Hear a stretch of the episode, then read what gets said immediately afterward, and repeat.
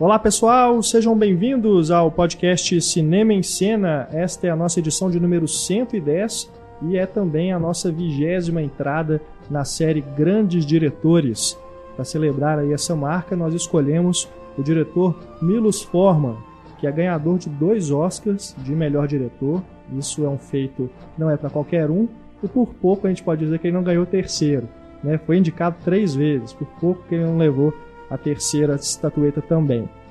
Ele que é o diretor de Amadeus, Um Estranho no Ninho, Povo contra Larry Flint, O Mundo de Andy, entre outros filmes formidáveis que vamos discutir aqui neste programa, falando desde aí do início da sua carreira na Tchecoslováquia até aí a sua mudança para os Estados Unidos, onde ele veio a se consagrar como esse grande cineasta. Participando deste programa eu, Renato Silveira, editor do Cinema em Cena, aqui comigo a professora da Escola de Belas Artes da UFMG, Ana Lúcia Andrade. Olá. Mais uma vez aqui conosco, muito obrigado, Ana. Ana que trouxe uma convidada especial para o nosso podcast, ela que é a Marcela Furtado, mestre em cinema pela Escola de Belas Artes da UFMG também. Muito obrigado, Marcela, pela presença aqui conosco. Eu agradeço o convite. A Marcela que fez uma dissertação sobre filmes do Milos Forma, né, a contracultura nos filmes do Milos Forma. Então, ela tem bagagem, bastante bagagem para falar aqui conosco sobre os filmes dele. E também aqui conosco nossos redatores Antônio Tinoco, mais uma vez conosco. Muito obrigado, Antônio. Valeu. E Luísa Gomes, também conosco para o nosso bate-papo sobre a carreira do Milos Forman. Obrigado, Luísa, pela presença.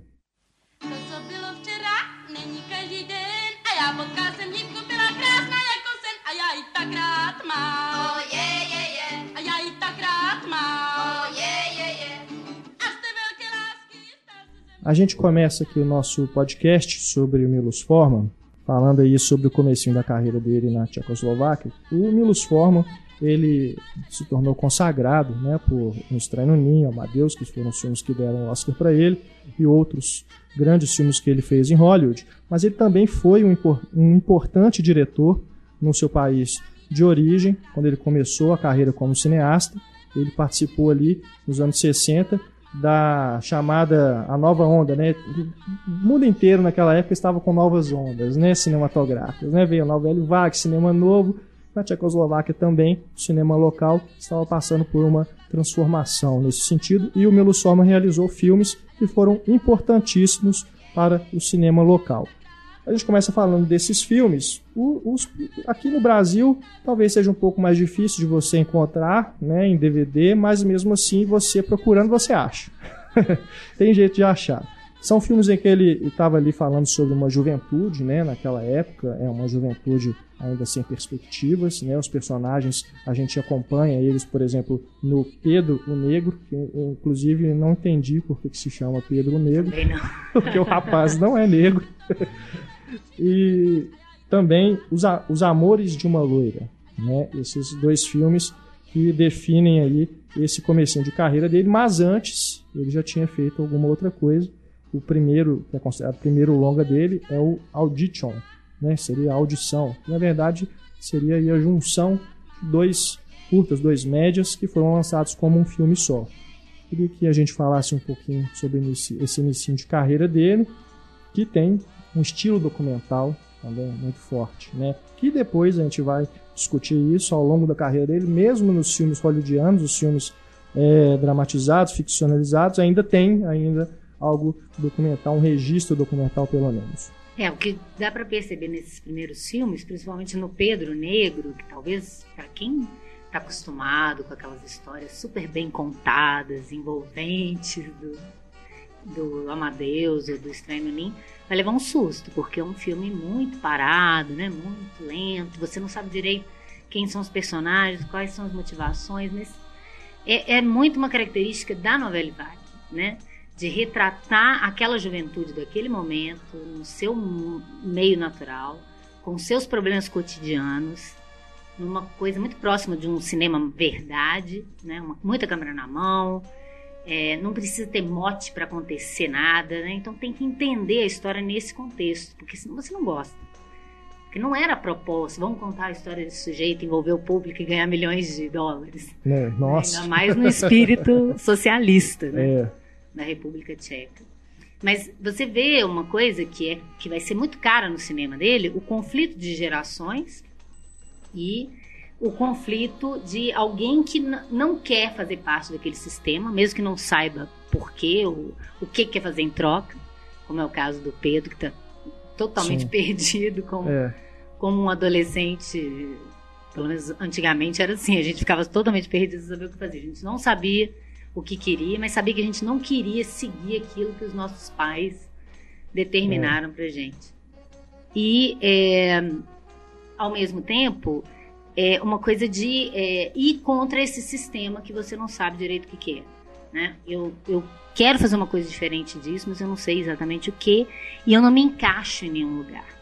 Né? Isso vai ter nesses três primeiros filmes, né? o Pedro Negro se falou, Os Amores de uma Loura e o Baile dos Bombeiros. Isso. Esse é o terceiro. Uhum. Outra coisa que ele usava também nessa questão do cinema documental, ator, ele misturava né, atores que eram profissionais com atores não profissionais, né, ainda aumentando ainda mais essa, essa questão do cinema documental. E interessante notar também que a comédia estava lá presente, né, desde os primeiros desde filmes dele. É, é, o Pedro Negro talvez não tanto, assim, mas os Amores de uma Loira é eu tá acho que engraçado. tem cenas até que é pra ser engraçado, mas não é um humor muito parecido é, com o nosso. É. é uma comédia de costumes, né? Eu acho que é, é justamente uma sátira dos costumes da época. E, e, e, é uma característica do Forma muito específica, porque o próprio Rubens Evald falava que dos cineastas do leste europeu ele era o com mais bom humor. Né? Porque o bom humor não era muito a vertente deles, né? Então isso já se é. caracteriza é. desde os primeiros filmes. É, isso é algo que a gente vai observar em todos os filmes em menor ou maior grau, né? Ele dosar bem o humor com o drama, né? Você sempre vai ter aquele momento de alívio, pelo menos, que você vai dar uma grande risada. Nesses primeiros filmes, acho que isso está bem é, centralizado no conflito de gerações mesmo, como você mencionou, né?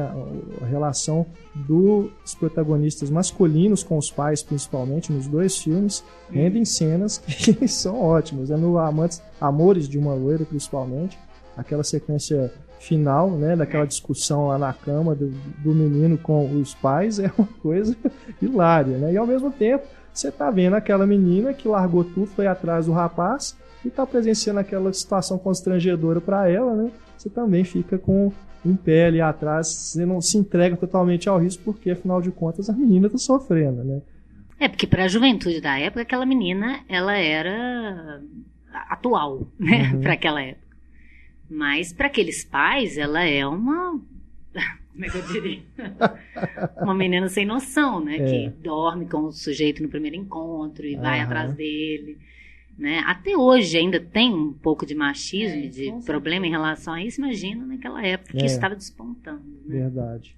E essa falta de respostas né, que aquela, aquela geração tinha, uhum. você vê que o Forman também não tinha resposta. Né? Ele não está preocupado em procurar uma solução para aquilo. Ele está filmando, tem essa, essa, esse estilo quase documental de acompanhar aqueles personagens, né, principalmente nos momentos em que eles estão é, andando, né, a câmera na mão, acompanhando eles, mas naqueles momentos mais íntimos a gente vê que tem uma preocupação que depois a gente também vai perceber isso no, nos filmes hollywoodianos com enquadramento. Né, tem enquadramentos poéticos, né, que é coisa também da novela Vague. É, isso a gente é, encontra isso no, no, é, no Godard, isso típico da, né? da novela Vague, né? Retratar o jovem como o cinema americano nunca retratou, uhum. né? Como eles realmente eram, não com glamour ou uma roupagem que não existia, né, de verdade. E, e, esse, esse humor que a gente encontra nos filmes dele é, é também é fruto de, de, de, de, da criação de situações inusitadas, né? O, o Baile dos Bombeiros, você começa a rir das situações, mas depois fica com um sem graça, assim, pra, você percebe o absurdo daquilo é. e da crítica que ele está fazendo àquela organização é, aquela instituição, né? Então, tem muito disso nos filmes dele, assim, de, né, nos posteriores também que ele realizou nos Estados Unidos, de, desse humor vindo de situações absurdas, né, que num primeiro momento a gente ri, mas depois a gente fica com aquilo pensando, assim, é, de onde que surgiu? É, o concurso de beleza é uma coisa extraordinária, aquilo é, aquilo é constrangedor e ao mesmo tempo hilário, né, porque ali, no, é, esse, essa cena que eu estou mencionando no Baile dos Bombeiros, Né? Esse aí já é o terceiro filme. É, ele, esse filme, O Amores de uma Loura, concorreram ao melhor filme estrangeiro. Isso, né? exato, é. Uhum. Exato. Desde lá, né? A academia já de olho no forma. Mas ah, tem também ali nesse filme, nos outros também, a questão política também. Né? Que ele também está falando ali do regime comunista na época. E esse filme, O Baile dos Bombeiros, chegou a ser até proibido, porque as pessoas estavam encarando aquilo de isso dos dois lados, tanto o capitalista quanto o Desconfiados, Os né? Que, né? que paródia esquisita Peraí, é essa, né? que sátira é essa? O que ele está querendo fazer aqui? O que ele está querendo dizer com isso? Mas, é, como a Marcela estava falando, né, as situações ali de humor elas vão funcionando meio como uma bola de neve, né? Começa de um, de um jeito e aquilo vai tomando uma proporção e isso vai acontecendo várias vezes ao longo do filme. Né? Tem esse concurso de beleza, tem também a questão do incêndio na casa do, do senhor lá, que O incêndio inicial, Que já dá ali- o tom do filme, né?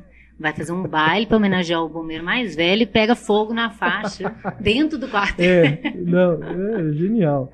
E depois que pega fogo na casa do senhor, eles estão lá, não sabem o que, que fazem com ele. Tá frio pra caramba, alguém fala, não, coloca ele perto se aquecer. Meu Deus do céu. É tudo muito insólito. É, é muito hilário. É um cara. riso incômodo, né? Porque você tá rindo, mas é uma situação terrível aquela, né? É. E, e parafraseando a própria Marcela, que citando ela entre aspas, que eu peguei da, da dissertação dela, que ela fala da alegoria, que o filme ele tenta, abre aspas, esconder é, a- essa organização dos, dos bombeiros, ela tenta esconder as suas mazelas para se justificar, ao invés de contornar esses problemas, que era um pouco uma paródia da própria situação do governo na época, né? do, do governo tcheco. E que logo depois, um ano depois, vai vir a União Soviética com brabeza ali para impedir que o povo comece a contestar demais a bobagem do que eles estavam fazendo. Uhum. Não, e é. E que antece... depois também teve a, a Primavera de Praga, que Que é é em justamente. 68. É, em justamente 68, o Baile dos Bombeiros é 67, então.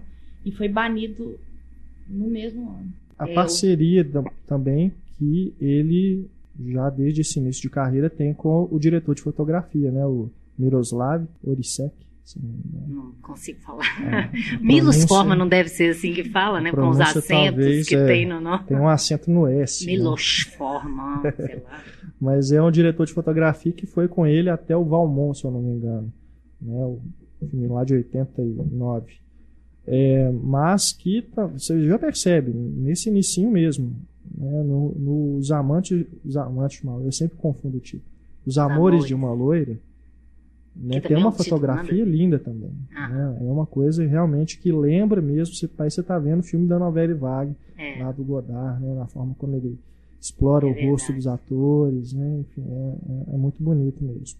E aí depois, quando ele começa a trabalhar com cor, e aí leva o amigo para trabalhar com ele nos Estados Unidos, a gente tem aí outras cenas, outros enquadramentos formidáveis que a gente vai discutindo aqui ao longo do nosso podcast.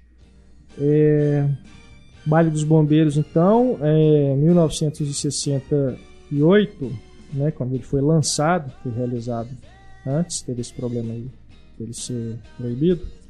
E aí ele já começa a planejar, os, né, com essa ida para Oscar e tudo, ele já começa a ter a sua a preparar a sua ida para Hollywood, né? E ao mesmo tempo está ocorrendo esse turbilhão político lá na, no país dele, e aí acaba isso também favorecendo essa mudança para os Estados Unidos. Queria só que vocês também contextualizassem um pouquinho esse, esse momento, né? Foi esse momento de transição mesmo na carreira dele, na vida dele. Né? É, um momento, se você pensar, né, um sujeito que teve os pais mortos num campo de concentração, né, aí depois cai numa ditadura socialista, aí cai numa repressão socialista, foge de lá, né, vai pro, pro primeiro para Ele foi pra França, né? Depois da Tchecoslováquia, ele, ele- logo depois da Primavera de Praga, ele foi pra França.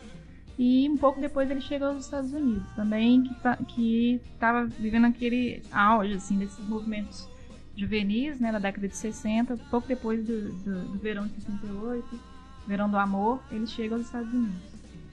É, e no momento da guerra do Vietnã, né? E ele provavelmente conheceu o Jean-Claude Carrière em, na França. Os Uhum. dois chegam juntos no, em Nova York e começam a preparar um material para fazer um filme e resolvem morar em Greenwich Village para poder perceber como que são os personagens que eles vão querer descrever, né? Batendo nas portas das casas para saber, para entrevistar as pessoas sobre os filhos, sobre a relação com os filhos, para tentar entender de novo a ideia do conflito de geração. É. Que vai sair um filme maravilhoso que é o Procure Insaciável, Taking Off. Taking Off 71. É, não sei se o Renato tem, continuou com a opinião, mas de todos os filmes que, que eu vi, pelo menos, pro podcast, esse foi o melhor, assim, disparado. Porque não é só o- mostrar o conflito de geração, é oferecer quase que uma solução pra isso. É, Os pais têm que pensar, têm que tentar entender. no lugar do outro. Tem que se colocar no lugar do outro, tem que tentar entender o filho. Aham. E, e a solução que o filme encontra é fantástica. É o, filme, o filho tá usando droga, então vamos usar droga também. E É. aí, tem uma cena fantástica com Isso é muito Carrière, É. muito surreal. com o colaborador dele, né, o ator Vincent Scavielli, Schiavelli. Schiavelli, Schiavelli, é. Que é, Todo mundo deve conhecer do Ghost. exato, É. que ele ele é o tutor, né, ele é o professor que vai ensinar como que você vai usar o baseado, você tem que enrolar, tem que passar pro colega do lado. Eu É uma acho fundamental fantástica. aquilo, né? Aquela noção. Genial Não é aquilo. só aprender a fumar, mas olha, um ponto fundamental. Não segura, passa pro É lado. uma coisa meio fordista, né? E é, e é aquela herança dele do comunismo, né? Tipo assim, as coisas não, não são individuais, né? Elas são para ser divididas coletivamente. Você vai ter uma experiência para você se colocar no lugar do outro. Isso é muito bonito, né? Não é só uma questão da droga, uma questão do comunismo, é uma questão de noção do outro que ele passa em todos os filmes dele. Ele não julga os personagens e não deixa você julgar, por mais que seja um personagem que moralmente seja questionável, né? Isso é muito bacana. E, É. e, né, nesse, no Procura Insaciável, ele retoma um, um pouco do que ele já tinha começado lá no, na Tchecoslováquia, que era a questão desse, desse humor inusitado, né? Porque no filme são criadas situações. É, é- é- surreal é uma palavra interessante para. Porque o Carrière era parceiro do, do, do Buñuel, né? É, porque na, naquela, né, naquela busca dos pais por, por entender o, o mundo da filha, né, eles passam por situa- situações que a gente considera inusitadas para pessoas da, da, né, da idade deles, da geração deles e tal. Então muito de- tem muito humor também no Procura Insaciável e que nos faz refletir sobre aquela situação que eles estão vivendo. É. É um filme que, dos poucos que eu ainda não tinha visto e talvez se tornou um dos meus favoritos agora. É E ele tem, ele, eu, eu acho muito legal, porque ele tem aquele caráter meio novela vague no início, Sim, principalmente, né, com aquela audição lá de cantores, que ele intercala, que aí é um outro ponto que eu acho fundamental no cinema dele, em todos os filmes eu revendo agora, como a, a montagem é importante para ele narrar. Uhum. A montagem não só narrativa contando a história, mas a montagem é, que relaciona os fatos, né? Assim, nesse filme, desde o início, né? Eu estava relendo a dissertação da, da Marcela para falar aqui, ela, ela detalhou bem essa cena, assim, eu, eu fiquei lembrando disso também. Que é, ele intercala a audição com o pai tentando parar de fumar. Uhum. E depois a menina já some e a mãe tentando falar com a amiga para descobrir o que aconteceu com a menina. E aí ele vai mostrando, aquele, ele vai montando aqueles vários jovens totalmente diferentes, brancos, negros, gordos, magros, feios, bonitos, altos, baixos, pessoas tão diferentes com, e, e mantendo em, em, em contiguidade o som, que elas estão cantando a mesma música na audição. E vai mostrando a- as- a- os pais se encontrando e eles são parecidíssimos, os mesmos costumes, os mesmos jeitos de se vestir. Né? Não existe uma individualidade naqueles pais, eles seguem um padrão. Isso já está de cara na montagem. Né? Uhum. Mesmo que você não entenda direito ainda o que está acontecendo, você já está percebendo isso visualmente. E depois, na cena, na cena melhor, que o, o Antônio já falou aqui, tem uma relação que ele faz com os quadros daquele lugar super vitoriano Sim. e clássico, né? Que tem uma cena que ele tem um quadro da uma menina com o pai e uma mão de baseado passando a outra mão do baseado fica parecendo. Ah, o filho está literalmente passando o baseado pro pai É. através da montagem. É maravilhosa aquela sequência. No- e no Procura Insaciável também é, para quem assistiu o concurso, né, tiver a oportunidade de assistir o concurso, a cena da, da, da, das audições assim, é, é, muito parecido. Parece é, é, é ele se refilmando mesmo, uhum. assim, ele, ele, né, é uma metalinguagem, assim, ele relembra o filme dele da Tchecoslováquia. O primeiro, né? O primeiro, nas, nas cenas iniciais do, do Procura Insaciável, porque as audições são muito melhores. É, e são ótimas, né? As músicas. Tem uma ponta da Cat Bates lá, você viu? É. é. Acreditada ainda como Bobo, Bobo. Bates. Cantando lindamente. É, lindo, é. Muito bom. E é muito legal uma coisa também que eu tava revendo, que é, não estou querendo puxar sardinha para Marcelo, não, mas que ela analisou muito bem a primeira aparição da menina, da Lynn, que ela Sim. sai do escuro e vem para o claro, né?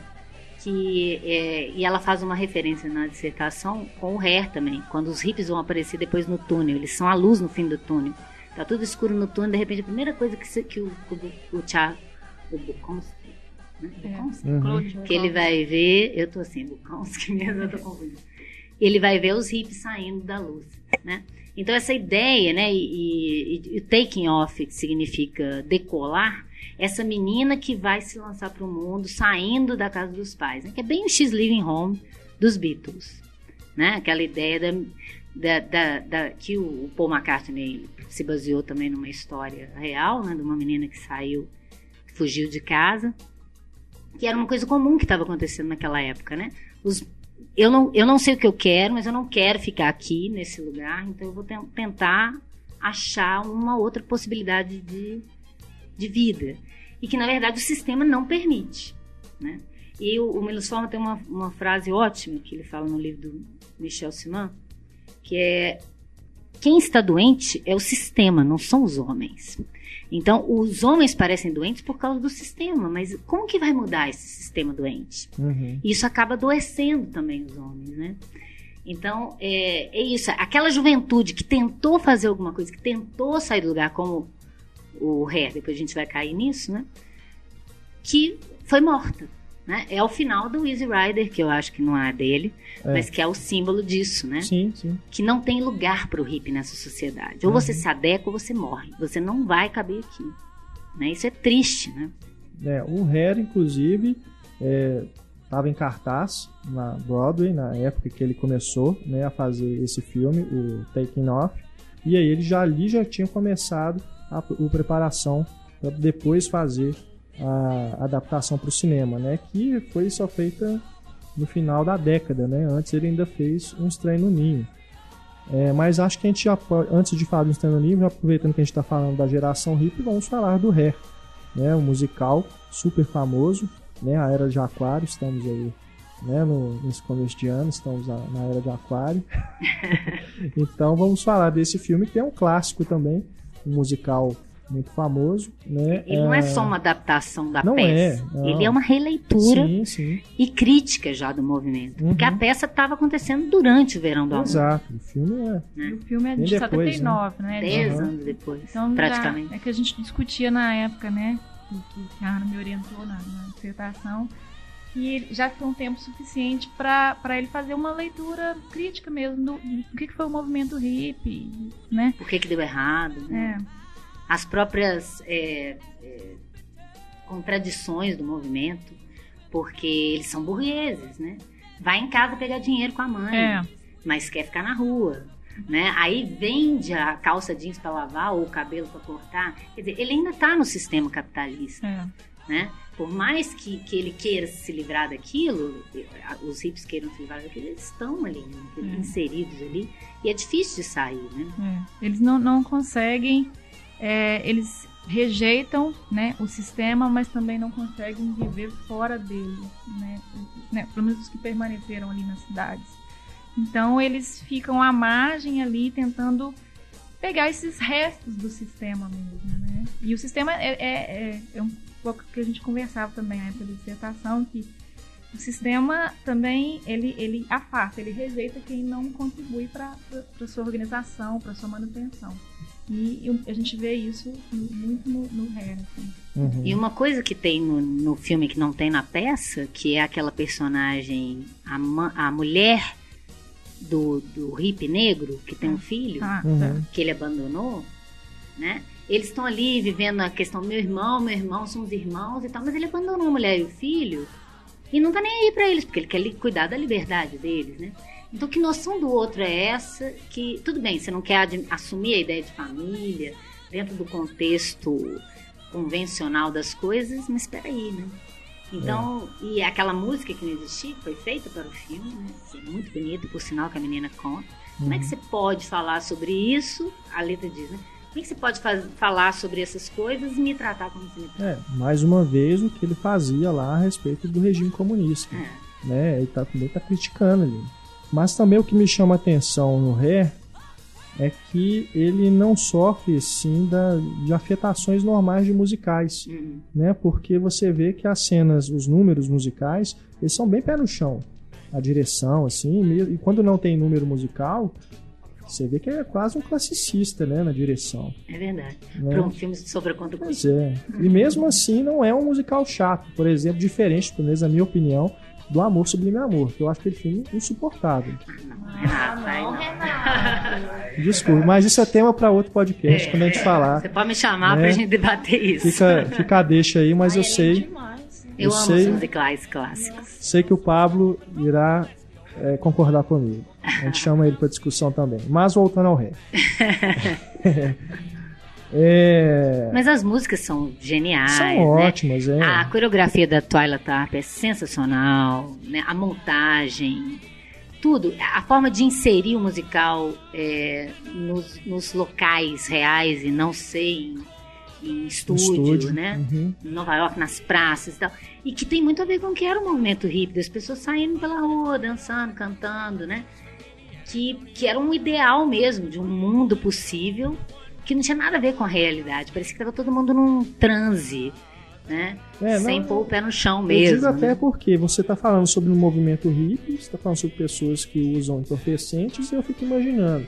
Ré feito hoje, uma refilmagem aí, que não, não é difícil de acontecer, né? Hoje em não, dia. não, não Seria aquela coisa de linguagem de videoclipe, né? Usando mil efeitos visuais. Uma montagem tal, que você não entende nada pra falar que é alucinógeno. É, e você percebe ali que o Forma, ele, ele vai num, num, num sentido bem, bem firme, assim, uma direção bem direta mesmo. Que é a herança dele lá, né? Do, do, do comecinho da carreira dele. Mas eu não acho que Uma isso seja uma, uma, uma, uma- um mau aproveitamento da forma em relação ao conteúdo, não. Pelo contrário, eu acho que ele quer mostrar que.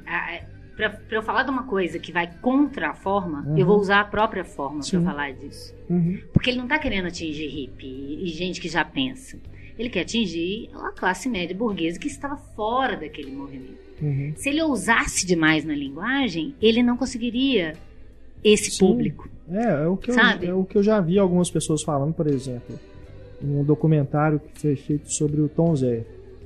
Eu li algumas críticas das pessoas contestando que o filme é muito certinho para um filme sobre Tom Zé. Mas, cara, você vai tentar ser tão ousado quanto o Tom Zé, você vai dar tiro no pé. Falaram isso comigo na minha tese sobre Billy Wilder. Ah, não é tão engraçado quando o Billy Wilder. Gente, eu não sou o Billy Wilder. Se eu fosse, eu não tava aqui, eu tava em Hollywood. Ótimo. E mais uma vez também, a utilização dos atores também, né? Usando atores desconhecidos do, do grande Isso pra ele era fundamental, né? né? Ele não queria que as pessoas identificassem, né? Ele falou isso. Imagina se eu pusesse o, o, o Dustin Hoffman de, de Mozart. Todo mundo ia falar, olha o Dustin É, Hoffman fazendo verdade. Mozart. Exato. E não ia ver o Mozart encarnado. Então, a mesma coisa, pegou atores jovens, né, que na verdade são amálgamas que representam, o personagem que representa uma, um, um- um tipo de ser humano. Né? Ele não quer. Ele não quer que você que fique marcado por aquele ator específico, embora o Estranho no Ninho ele não conseguiu isso, porque o Jack Nicholson não tem jeito, né? Ele toma o personagem e vira Jack Nicholson. É. Tem algum ator ali que fez o musical também, vocês sabem? É possível. Eu lembro que a Diane Keaton fez um musical na Broadway, mas ela não tá no filme, né? A grande maioria da Broadway só tinha. Era off-Broadway, né? E ninguém aconteceu muita coisa, né? O John Savage tentou alguma coisa aqui, ali, todo mundo É. lembra dele do padre no Poderoso Chefão 3. Uhum. E, né, uma ponta. E o Treat, Wi- Treat Williams, que depois até conseguiu uma carreira melhor, mas É. sempre nada despontar. Uhum. Ele era o Mas protagonista daquela série, o Everwood, né? O pessoal mais recente. Inclusive, é, esse foi um dos musicais, assim, que. Os primeiros que eu vi, meu musical favorito. E, inclusive, imediatamente depois eu comprei o CD. Quem, quem também assistia, né, gostava da trilha sonora, o CD eu vi outro dia, tá vendendo até E hoje. ele funciona separadamente do Barato. filme, né? Ao Funciona. contrário de outros Aham. musicais que, que muitas vezes a trilha só funciona né, com a imagem. Né? Eu já tinha a trilha da- do, da- do, do musical da Broadway. Assim, não que eu seja, eu não tinha nem nascido na época do musical. do Off-Broadway, mas é, tinha é, primos e uma, uma amiga mais velha que me impressionou. Então eu já conhecia a trilha. E, inclusive, com arranjos, são parecidos com os do filme, mas são levemente diferentes. Então, eu, eu tinha até uma. Aquela coisa que você vê primeiro, né? Você leu, vê um filme primeiro, antes de ler o livro, ou vice-versa, você acaba gostando daquilo que você viu primeiro. Então, eu gostava muito da trilha da Broadway, e depois me acostumei com a do filme, porque realmente é muito boa. É, e falando aí da última cena também, né? Com aquele monte de gente. Let the Sunshine, Aquilo ali é a música é. linda. Você você vê, na hora que você vê aquela. Você vê numa tela maior, então, que você percebe a quantidade de gente que tá ali mesmo. É uma coisa que hoje em dia É ninguém faz, né? Que hoje em dia é tudo computador, né? Pra reunir esse monte de, de personagens assim, as pessoas usam efeito digital. Mas caramba, ali é uma coisa impressionante mesmo. Então agora voltando aqui um pouquinho pra gente falar deste que é um dos, né, uma das obras-primas dele, que é Um Estranho no Ninho, mas antes ele realizou, ele realizou curtas também ao longo da carreira, né, mas tem dois que o Antônio quer, quer destacar. É, o primeiro é o I Miss Sonia Henny, acredito, de 71, que é um curta, um curta formado por mini curtas, né? São oito diretores, cada um tem três minutos ali, um curta de 15, 15 16 minutos mais ou menos. A Sonia Henny é uma, uma patinadora e uma atriz norueguesa que foi bastante popular na época. E é um filme bem experimental, assim, é uma câmera, né, um- num lugar só, e cada um tem a função de inserir essa frase eu sinto falta da Sonia Henny no filme, né? E curiosamente o do Milos Forman é o mais Pra mim é o melhor assim, é o mais engraçado, é o que articula melhor a frase. Enfim, mas aí o- essa parte do Milos Forman é bem engraçado, ele faz uma homenagem ao, a um filme que eu não sei se, se vocês viram que é Johnny vai à guerra do Dalton Trumbull, que e, Fantástico. é, e no Milos Forman também tem esse cara ele era sem- o homem hum, da lista negra dos Estados Unidos como comunista. É. E, e no filme tem esse cara sem braço também, que não consegue ouvir, que não consegue ver. E que na solução que o Mills Forman encontra é que esse cara tem a última mensagem, porque ele precisa falar pro mundo, né? E ele vai usar o órgão sexual desse cara que tá na cama sem se mexer pra dar essa mensagem, né? Então, assim, é, é inusitado, surreal, mas é, é genial esse pequeno curto do, do Forman. Massa. O outro é o Visions of Eight, que o, também com oito diretores, que é um documentário sobre os Jogos Olímpicos de 72 que aconteceram em Munique, que teve o- aquele problema dos, do atentado e tal. E o Milos Forman, de novo, ele faz o, o que fala que é o melhor, assim, do, do- de todos os oito, que ele vai filmar o, o né? Vai filmar toda a trajetória de todos os atletas lá, sofrendo e suando e tentando passar pelas provas e vai articular isso com, com câmera lenta. Então é um é bem interessante também. Vale a pena, tem no YouTube. Massa.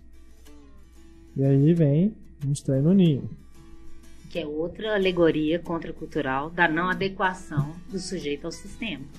Né? Se você transformar o mundo no manicômio, né? é, Já é um. Já é um. o hippie seria o McMurphy. E a enfermeira Hatch. É o sistema encarnado em todo o seu mal. É, É porque eu acho até que a gente discutiu isso nos vilões, né? Se ela era ou não vilã e tal. Eu falei assim, ela é a encarnação do mal. Ela em si, eu não acho que ela é má. Mas o, o que ela representa é o horror. Eu acho também que ela segue um sistema que é um sistema maior a ela, mas ela realmente incorpora o sistema em si, faz todo mundo ao redor. É aquela seguir. figura que não sai da linha. Tipo assim, é assim que tem que ser feito. A pessoa intolerância, é, é o que significa intolerância, né?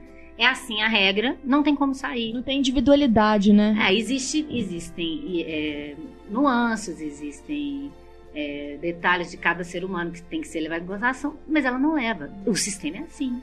Não interessa se você tem um problema diferente do dele, você vai entrar no mesmo, no mesmo bolo. Uhum. Né? Por isso que eu não acho que ela é tão má assim. Claro que o que ela faz é tão odioso, e ela vira a antagonista do, do Mark Mark direto, mas até, nós até discutimos isso aqui, né? O Pablo falou, não, ela faz umas caras de má. Não, ela não faz cara de má. Se você for reparar, a cara dela é neutra. É ela olha cara. neutra. Mas a articulação das Aham. coisas, ela vira o diabo em pessoa. Não, né? e ela não tem variação de humor, parece. Nada. Ela, po- ela, Ela ela tá possessa no final, um, um certo momento. Você vê que ela tá possessa, mas ela não deixa transparecer. Pra justamente as pessoas não verem que ela tá perdendo a linha do sistema. É, eu vi gente até falando, gente, mas por que que essa mulher ganhou o Oscar? Ela fica com a mesma expressão. Poxa vida. Não, mas é muito difícil aquela frieza É, é, diante daquele nossa. horror Não. todo, né? E, e outro filme que funciona por causa dos atores também, né? Sim. Que você vê atores no início do de carreira ali, muitos é o primeiro papel. E tá, estão fantásticos, né? Tem Danny DeVito, tem Christopher Lloyd, Brad Dourif. Schiavelli bons. de novo, que tá em É, todos os Schiavelli filmes do, do, a do vai acompanhar ele até, Sempre uma anos pontinha, né? 90, né? Ele É. fala, o Forma tá fazendo um filme, então ele já entra lá na lista Não, elenco. e você repara que ele também é escalado para papéis diferentes. É. Ele não coloca o Schiavelli como estereótipo, porque ele ficou Sempre conhecido, esquisito. né, como esquisito. é, mas você vê que há ali um, um carinho, né, pelo ator. É. Né, vou colocar ele em papéis até nobres em alguns momentos. E você vê que ele tá bom por causa do, do Taking Off. Ele tá sensacional no, Uhum. no Taking Off. Sim, E, é, eu não consigo. né? Aquela, aquela cena é genial. e tem uma história que antecede o, Estranho no Ninho, que é a luta do Kirk Douglas pra levar o Estranho no Ninho pro cinema, ah, né? sim, é. Que ele Que foi Michael no Douglas, teatro, que é o foi um. produtor. É, o, e, e foi pro teatro, foi um fracasso no teatro, e o Kirk Douglas tentou, tentou, tentou. E quando finalmente conseguiu, é, deu aí a obra pro, pro Milos é, dirigir.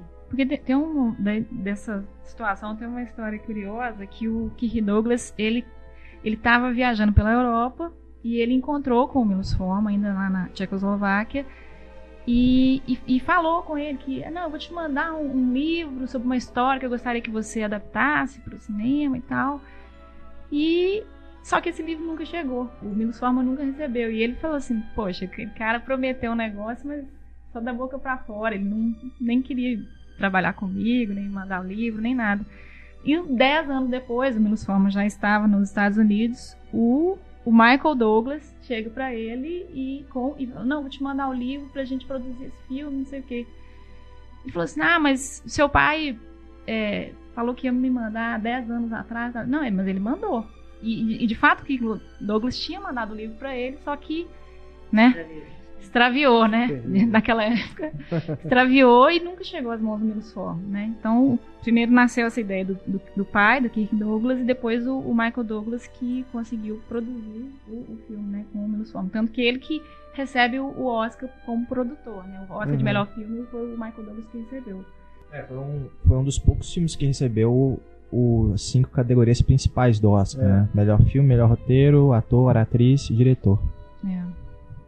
É, realmente esse aí Não, o filme é é incontestável, né? né? É um Eu acho que até quem, quem não gosta muito de cinema, eu acho que não tem como, não. Cativa como aquelas, aquelas histórias de superação, né? É, um- é uma fábula é. perfeita, né? É isso que a gente tá falando. Se você não entender, acho que mesmo que se alguém falar, ah, tem uma fábula ali por trás da questão do sistema, é, só se a pessoa não quiser ver que tem isso, porque é tão claro, né? É, Os papéis de cada um ali, o índio, o descendente de italiano, o judeu, tudo ali naquele manicômio uhum. né? E você não sabe direito o que, que eles fizeram, porque não interessa também, né? Ele- claro que isso deve ser do livro, mas o pelo roteiro, né? Que o Milos forma, mesmo quando ele não assina o roteiro, ele se mete no roteiro de algum modo. Você vê que ele separou é, os pontos que interessam que vão, e que vão ter coisas em comum com o resto da filmografia dele toda, né? Uhum. É, é. No, a gente. O Procura Insaciável e o Hair fazem referência mais direta a esse movimento da contracultura, né? Que é os jovens que estão saindo de casa, estão vivendo situações diferentes. Mas uma coisa que é comum em quase todos os, os- os filmes do, do Forma é inserir personagens e, situações que, que mostram pessoas que, que não se encaixam né, no sistema. A gente vai discutir também nos, nos filmes né, da década de 80 para frente. É, mas ele está sempre é, procurando trabalhar com personagens que, que, estão fora desse sistema, assim, que estão em embate com o sistema. E, e é revela muito desse cinema dele, que é, que é questionador, né? Que, e traz é, essa reflexão, né? O, assim como era o baile dos bombeiros, o, o Estranho Ninho também é que nem a Ana falou, é uma fábula, né? Ele, no, o, o baile dos bombeiros não falava só sobre a instituição, né? O corpo de bombeiros na, na República Tcheca. E o, e o, e o Estranho não fala só de uma clínica psiquiátrica, né? Claro que quem, é, é para quem quiser ver, né? Mas ele fala muito mais do que tem aquilo ali. Só lembrando que a gente estava conversando da questão da, da, da, enfermeira, dela querer manter o sistema, tem uma cena uma sequência que é muito interessante é, do filme, né? Porque eles estão, eles têm vontade de assistir um, um, um jogo, abertura de um campeonato de beisebol e, e só que aqui, isso seria num horário não programado para assistir televisão. E eles pedem para mudar aquilo, no, né? Aquele programa. O McMurphy pede. É, eles, os outros é, não pedem nada. É, o pede, ele quer, ele quer assistir. E está querendo convencer os, os, os, colegas ali da clínica a assistirem também. E, e, tem uma fala que ela vira e fala, fala para ele: você está pedindo uma mudança é, numa rotina que é muito bem planejada. Então, tipo assim, não, não, não, não tem mudança aqui. O sistema é desse jeito, a clínica é desse jeito, não é você que vai mudar. É. E é legal acho... a votação que ela Sim, faz. É. E eu acho que, ele, que o final, até é, o final que eu não vou falar direito que é, mas é um final extremamente pessimista, né? Em relação... Não, eu acho que ele é libertador. É. Eu acho que, assim, dentro do, do, da fábula, no sentido utópico, de novo, ele mostrando, o único lugar para um contestador é num outro universo, não nesse. É, é triste. É né? triste, muito triste. Mas eu é acho também que é não libertador. É por, não é à toa que quem liberta ele, entre aspas, uhum. é o índio. Pra mim, tudo tá muito, muito ligado. Não, eu digo que antecede isso, quando... Que é fazem ele entrar no sistema, ah, tá, entendeu? Tá. É a única forma. É, né? entendeu? É. Quando forçam ele a, a, se a se comportar diante daquilo. Pois é, se tivesse terminado aí, aí seria um horror. É. É, aí a, o, o, resto, é, que o Renato tá falando que é mais triste do que, do que pessimista, aí ele te dá um, um certo alento, porque uhum. você não suportaria ver o Mark encaixado no sistema. Mas que é, no final... aquilo, aquilo parece Aquilo ali. Sim, não, concordo. E aí o público percebe, mesmo que ele não tenha entendido a metáfora, que no fundo todo mundo é um pouco contracultural. Porque tá todo mundo a favor daquilo. Sim, sim. É. A favor do McNuff. Sim, não, é. Aquele plano final eu, eu sempre choro. Também. Porque não tem como, né? É maravilhoso. É Aliás, ele tem cenas tão bonitas, eles Sim. andando de barco. Uhum. Tem coisas muito bonitas naquele Não, também na, na, Eu amo a cena do basquete. É. Sim, é, sim. muito Pra conseguir chegar, chegar ao topo. Né? Uhum. A melhor, melhor interpretação do, do Jack Nicholson, sem dúvida, para mim. Nunca mais ele foi tão bom.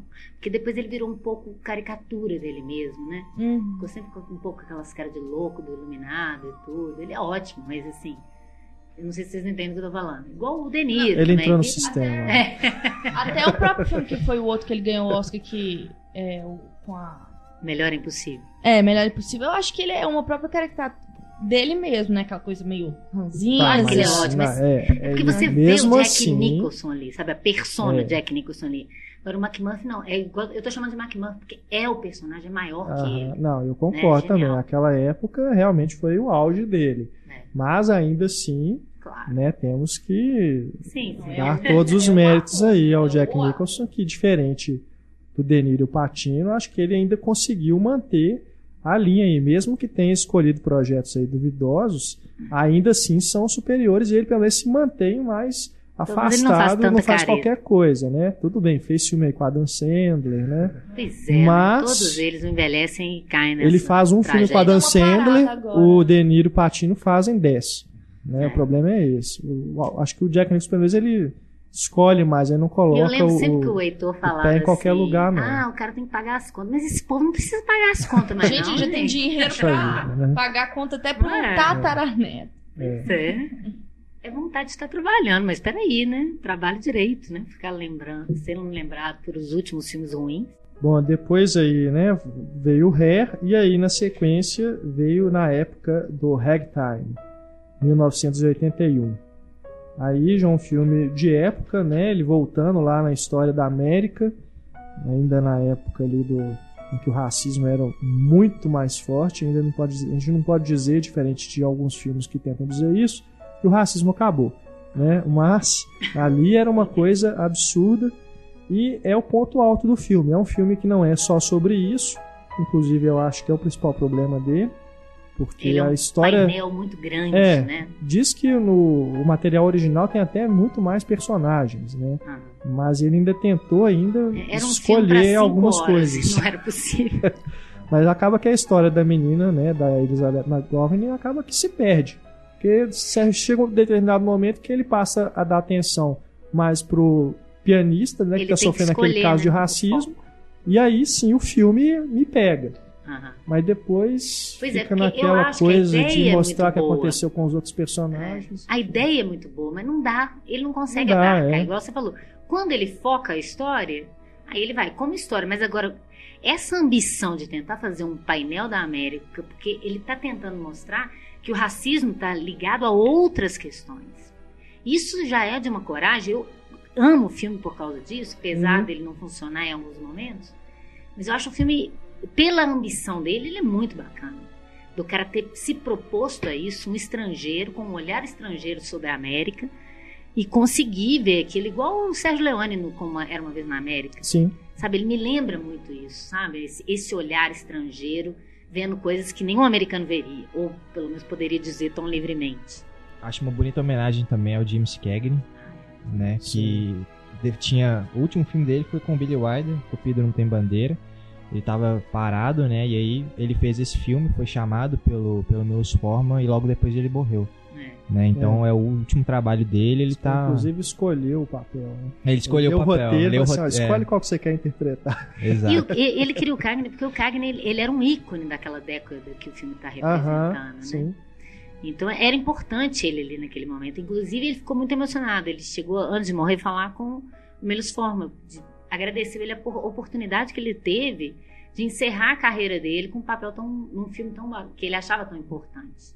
Né? Porque ele falou com o Billy Wilder. Quando ele já fez o filme com o Billy Wilder, o Billy Wilder convenceu ele a fazer o One, Two, Three, que ele não queria. Que ele falou: os roteiros de hoje não prestam, nada presta, não tem mais papel que presta pra mim. Então ele fez do Billy Wilder e fez isso. Isso é que é ter uma, uma velhice digna no cinema.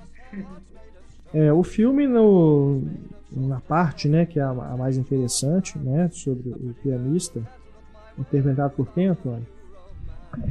Howard E. Rollins Muito Jr. obrigado, né? Mais um ator aí dos vários com que ele trabalhou, que, né, que não são é, grandes conhecidos do, grande conhecido do público. É, e é um conto moral, né? Não deixa de ser, né? Aquele pianista bem sucedido que é, tá finalmente, né? montando a família, né? Vai lá assumir o filho, né? Que ele teve com a menina que fugiu, é, que está sendo amparada por um casal rico e tudo. E no caminho ele acaba se deparando com um grupo de bombeiros que acabam fazendo uma sacanagem com ele, né? Com não admitindo que um negro, né, seja bem sucedido, né? Tem um carro chique, né? Um carro caro e tudo.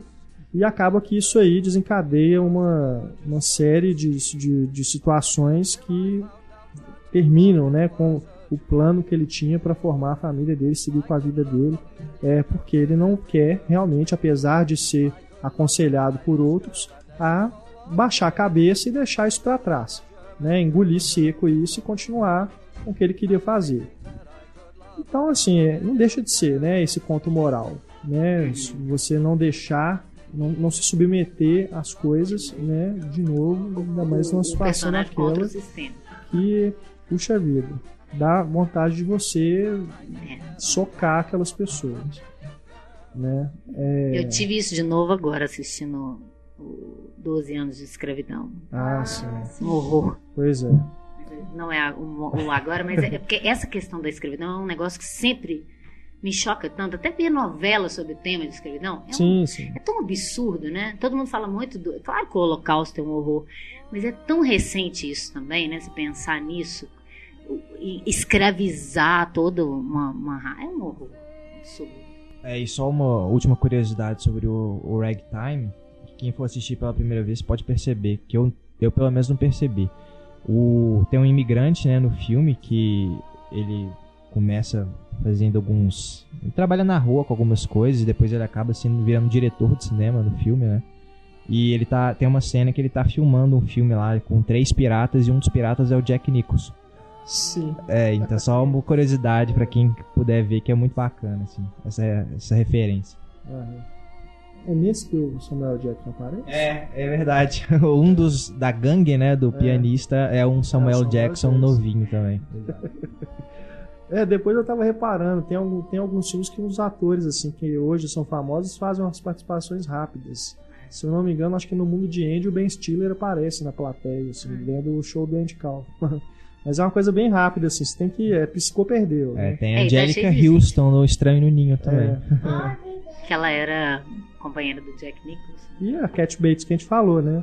Que É, depois ali ela no- aparece durante mais tempo, mas ainda era a Bobo Bates. E é interessante isso, porque se você for pensar, né? Depois quando a gente falar né, do mundo de, de Andy, aquela série Táxi, Uhum. ele pegou o pessoal do, do táxi, Uhum. que é o pessoal que já tá no manicômio lá do. né? O É, Danny DeVito, o. Lloyd. Aham, verdade. E agora ele, né? Amadeus.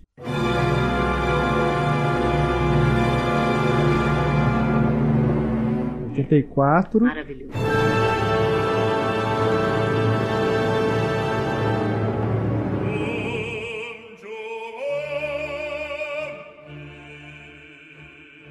Esse, é, enfim, não é à toa que é o filme, o único filme dele que tem a versão do diretor, né? Que ele voltou ao filme para depois ser, ser feito o relançamento. De três horas, né, de duração. Ele acrescentou aí, se não me engano, quase um, mais de meia hora de filme, né? Uhum. É, e, meu Deus, é, faltam realmente É palavras para descrever o quão maravilhoso é esse filme. Eu acho que é uma das construções de personagem mais incríveis que eu já vi, que é do F. Murray Abrams, Do Salieri. Salieri, que é. é uma incógnita mesmo. É um cara frustrado, mas ao mesmo tempo sensível. Ele admira, mas ao tempo inveja. É uma tese sobre a inveja. É. Né? Sobre... E da frustração também. Eu acho que não só da inveja, mas como da frustração. É, mas da da inveja no sentido de, de você querer realmente, não é só admirar, não é inveja. Vamos ter mania de falar inveja boa. Inveja boa é admiração. Admiração é quando você acha maravilhosa aquela figura e não quer nada de ruim. Agora, inveja é quando você quer que aquilo que ela tem seja seu. Você odeia ela por ela ter aquilo que você não tem, que é o que ele faz. E na verdade, ele tá com raiva não é nem do Mozart, é de Deus. Ele tá questionando isso, né? O que, que é essa ideia de dom divino? Por que, que essa figura nasce com esse dom que eu consigo, né? É, é, a, é, a, é o crítico e o criador, né? O crítico que consegue ver tudo de bom e de ruim, ou pelo menos ele acha que consegue, na obra do cara, e o cara que faz mesmo, ele nem sabe por que, que ele fez aquilo, ele vai no feeling, porque ele tem É, o dom, né?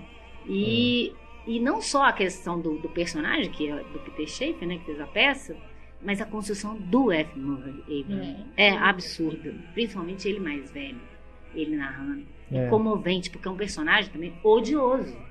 Que você teria sérias restrições com ele. Ele tá desde o início falando, eu matei o Mozart, né?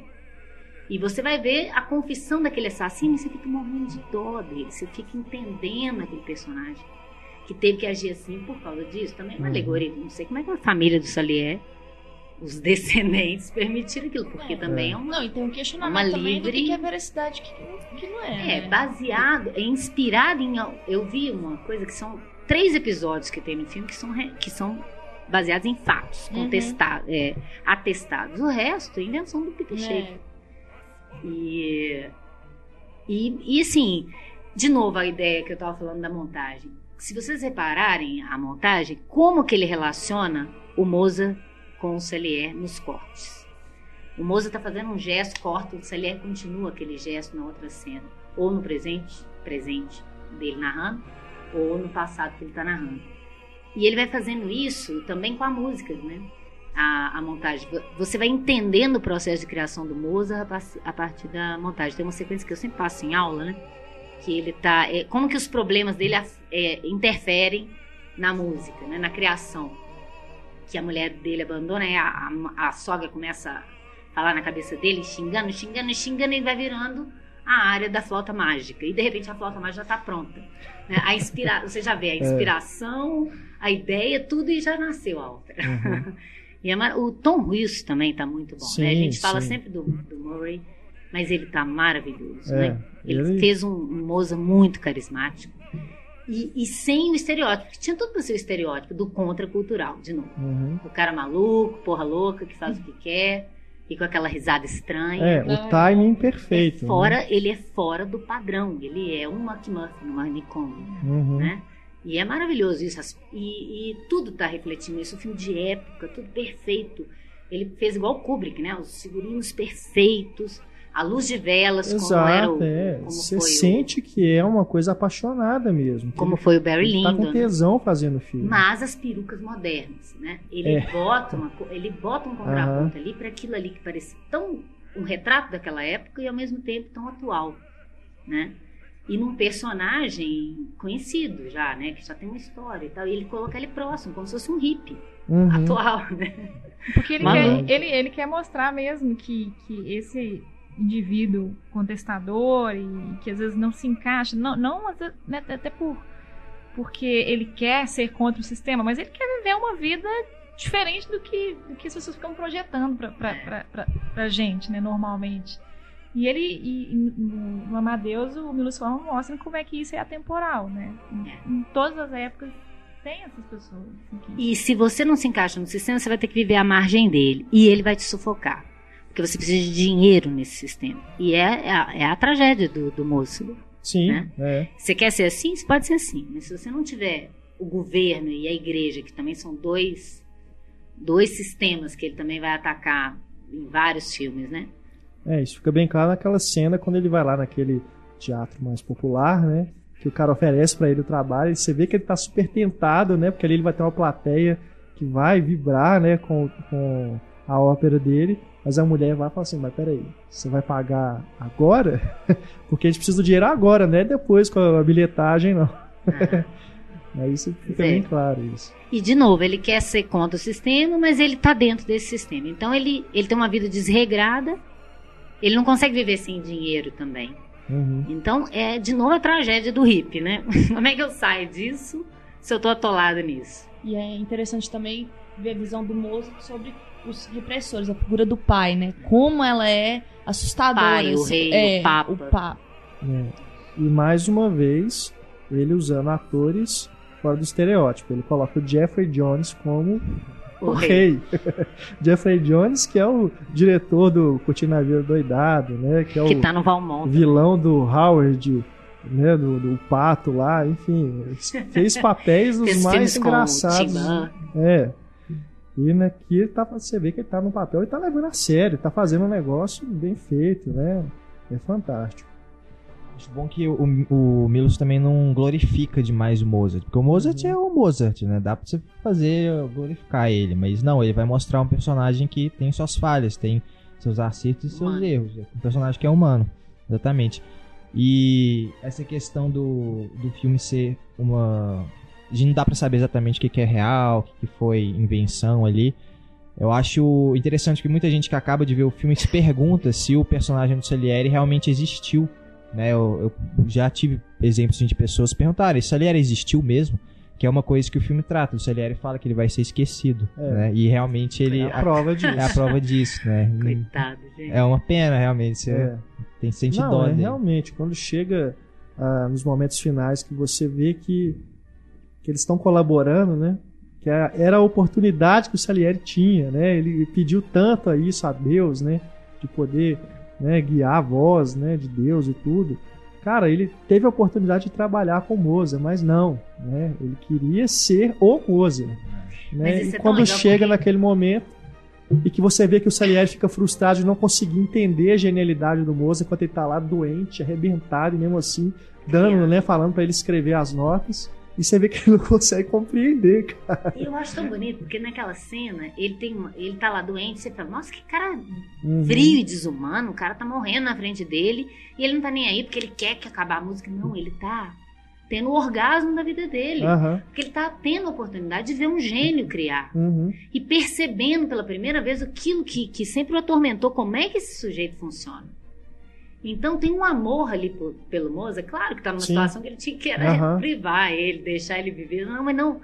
Ele tá. E cada vez que o Mozart entra um suspiro e outro e dá uma nota, ele, ele tem um êxtase, né? Igual É. ele lendo a partitura. E isso é muito legal na interpretação do, do Abraham por causa disso, porque ele mostra, né? Quando ele vê ele só, sem ser como compositor, como um libertino doido, rindo, esquisito, ele olha pra ele com nojo, com desprezo, mas quando ele vê ele tocando ou compondo, ele olha pra ele como se ele fosse Deus, o É, próprio é. Deus.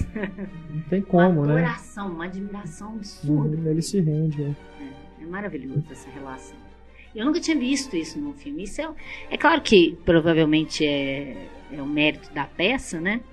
Mas claro que o Forma soube adequar isso também ah, dentro do universo e a visão de mundo dele, né? Sim, sim. E mais uma característica, né, do esse filme sintetiza muito bem, né? Tudo que a gente discutiu aqui até o momento sobre forma, usar humor, drama, né, é, personagens que são contra a ordem, né? É, uma outra característica que a gente observa aqui é o interesse dele pelo processo criativo, né? Que nos filmes biográficos a gente observa isso também. No Andy Kaufman, né, no Mundo de Andy, no Larry Sombras Flint. de Goya também, o Povo contra o Larry Flint, é realmente o interesse dele também pelo processo de criação, né? Ele como um artista também é nada mais natural, né? Do que ele ter E eu acho que eu acho que apego, né? Se alguém arte. tem dificuldade em em entender. a- bom, se alguém ainda tem dificuldade de entender a importância e a, e a beleza da música clássica, esse filme ele, ele é uma porta para você entrar nesse universo, né? Porque eu sempre gostei de música e tal, mas eu, eu comecei tem- também a tentar entender e querer desver- mergulhar mais em música depois desse filme, porque ele é um convite mesmo. Você falar, olha, realmente é genial. E é popular, porque ele era um artista popular. Uhum. né? Eu lembro que tem uma hora que ele tá analisando a obra do Mozart e falando, gente, é só repetição, é muito simples, e por que, que é tão bom assim? Porque... E ele, o Salier e os outros músicos do rei, que são a crítica especializada, né? Que não consegue ver aquilo como bom, porque o bom era aquilo que, igual hoje em dia na crítica, às vezes você tem uns críticos assim, né? Se o filme não for muito hermético, ele não gosta. Ele go... Se for muito popular, ele fala mal. E o filme fala sobre essa questão também do erudito do popular, Uhum. né? Que hoje o, o, o Mozart é considerado um erudito, mas ele era um povãozão, ele era um grift na época dele. Assim, se a gente for pensar, é, ué. Ótimo. Ele era o cara que fazia pra massa, ele não fazia pro rei, pro clero e pra crítica. Uhum. Tanto é que as pessoas ouviam aquilo e, e gostavam daquilo, né? E como que esse artista popular, no meio daquele poderio do rei e da igreja, como que ele é execrado? Tipo assim, você não tem autoridade dizendo que você é bom. Ele só vai ser considerado bom depois. É. Quando ele fala que a flauta mágica teve cinco apresentações, Dom Giovanni teve cinco apresentações só, você fala, putz, grilo, né? Como? O cara enterrado como indigente. O cara que Não, foi que- tudo, é, né? É não, muito- Aquilo ali é O critério é o bocejo, né? O, É. o bocejo é, é, é. o critério de arte ali pra avaliar se é que bom. é Cara- um pianista medíocre que mal sabe tocar, É. julgando quem é artista e quem não é. É à toa que ele entra em depressão, né? E isso, na verdade, é aí que entra a questão que a Edo forma muito mais do que o Salieri ou do que o Teixeira. Porque quem que dava, atestava o poder do rei? Deus, entre aspas. Não, é? não era Deus que colocava o, o, o, governante ali? Ele estava governando em nome de Deus? Então, de novo, quem é essa autoridade divina que dá poder a esse e não dá aquele? E se Deus é tão bom assim, por que ele tratou esse filho dele, que era o porta-voz dele, de uma forma tão horrorosa?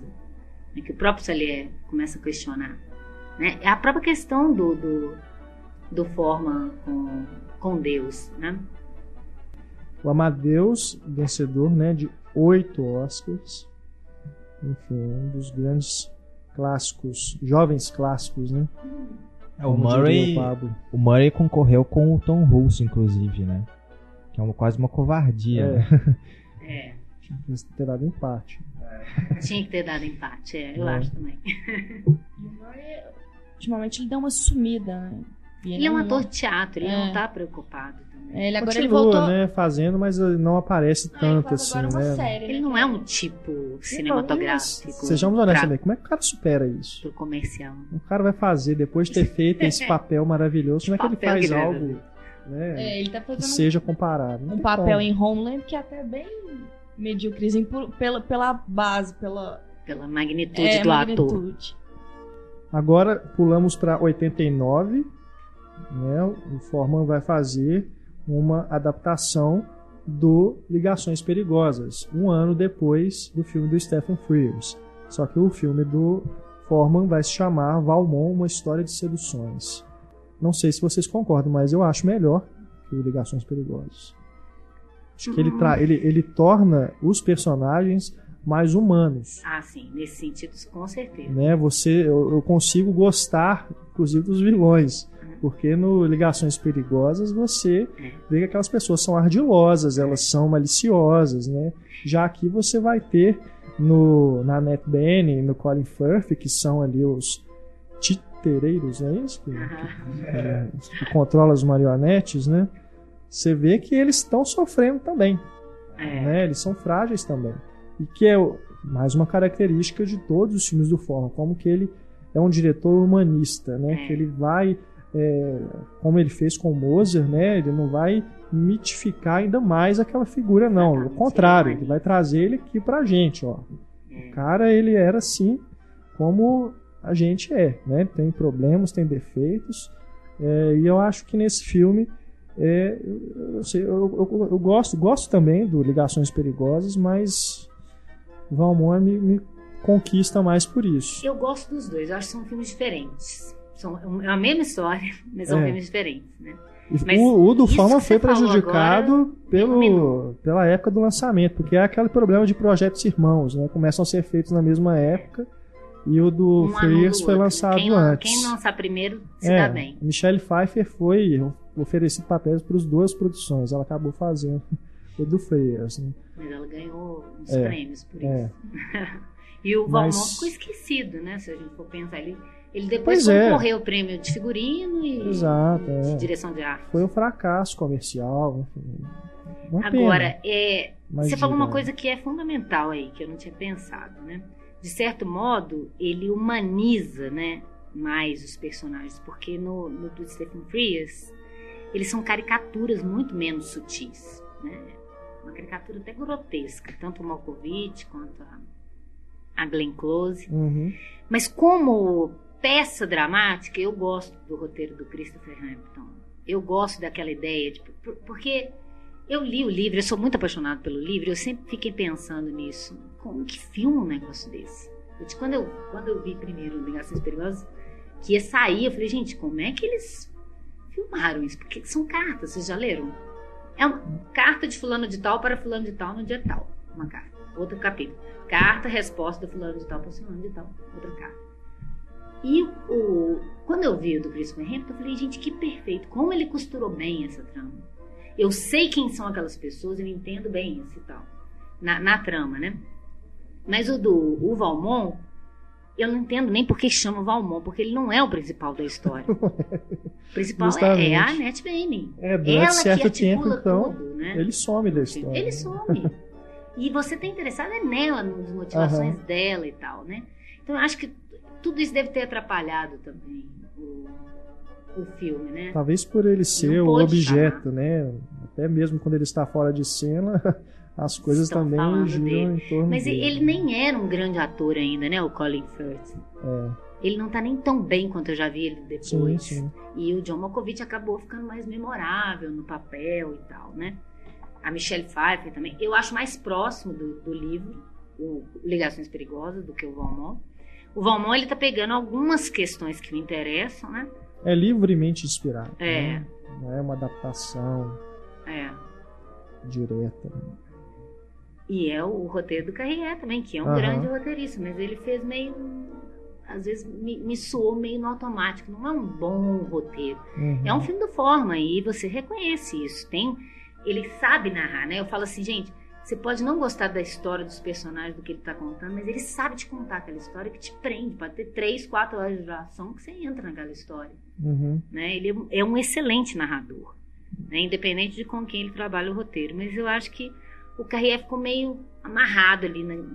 não soube sair do livro. E eu acho que também, não sei se, até que ponto foi feito simultaneamente, mas a outra adaptação, é claro que atrapalha. É. Porque você quer fazer diferente. Sim, você quer sim. ir para um outro lado. Então tem que mudar o final, tem que mudar. E isso que eu acho que, Uma que é limitação. Não que tem que ser fiel a livro, aos acontecimentos do livro, nem nada disso, mas acabou que eu, eu acho que nesse. Não dá para comparar, né? São filmes diferentes, mas a gente acaba comparando. Aham. Então, nesse aspecto, se você encarar como uma outra proposta de uma outra leitura do mesmo livro, aí fica mais tranquilo do que comparar um filme com o outro. É. Mas é, eu, eu, eu gosto dele também pelo lado da sátira, Uhum. né? É um filme que Tem assim. humor também. Sim, sim. É. É, o- é o que eu mais gosto em filme de época, né? Esses Uhum. filmes de época que são mais centrados ali no, no drama mesmo, eu costumo ter, ter uma certa resistência. Mas assim como no Kubrick, no Barry Lyndon, né? O interesse do Forma aqui também é o cair das máscaras, né? Ah, Mostrar como que aquela sociedade ali é falsa, né? hum. como que as pessoas ali estão tá rolando a, a traição, né? Tá rolando aquelas coisas todas ali, é, os interesses, né? Por trás dos casamentos arranjados, tudo. Então isso eu- eu- é o que eu mais gosto nesse tipo de história. E ah, você tem aqui mais uma vez a fotografia maravilhosa, né? É, você, você se beneficia de um, num filme desse de todo todo o cenário, todos os figurinos e tudo, mas não basta isso, né? Tem filmes de época que não conseguem ser é, vistosos, serem deslumbrantes apesar disso tudo. E mais uma vez aqui é o Miroslav Ondrisek, pronúncia minha, que consegue trazer isso tudo. A gente não falou disso no, no Amadeus, que também tem cenas que, pelo amor de Deus, são pinturas, né? Maravilhoso. E com aquela fotografia, com aquele, maravilhoso aqui. a iluminação, a luz de velas, né? É, muito bonito. Agora no, no tem uma menina também que, que depois eu acho que eu só vi ela no Quase Famosos, aquela Fairuza Balk. sim. Que ela tá ótima, né? No, Ótimo. no Valmont. E no outro filme é a Uma Turma que faz. É. E são, é a mesma personagem, a Cecília Volange, mas eu acho que o Forma entendeu melhor aquela menininha, não sei. É é a ideia da construção, né, do personagem. Uhum. Disso que você falou, do casamento arranjado, daquela falsidade, daquele esquema, daquele sistema que você não pode sair também Uhum. daquele sistema. E nesse filme, eu acho que você não conta nada da história da Annette Bening, mas tem uma hora que ela conversa com a com essa menina e que ela fala com ela, eles vão te fazer casar com não sei que idade, você vai ter que fazer isso. Você vai vendo que provavelmente ela foi assim um dia, uma menininha ingênua Sim. que virou aquele monstro que a própria sociedade transformou ela nisso. Aham. Depois a sociedade se você vai fazer tudo por baixo dos panos. Se vier à tona, você vai ser execrado por essa mesma sociedade, né? Que eu acho que é o que interessa pro, pro Forma ali, né? Que tem mais a ver com a temática dos, dos filmes dele. É a pessoa que tentou entrar naquele sistema em vez de bater de frente com ele, porque não tinha como.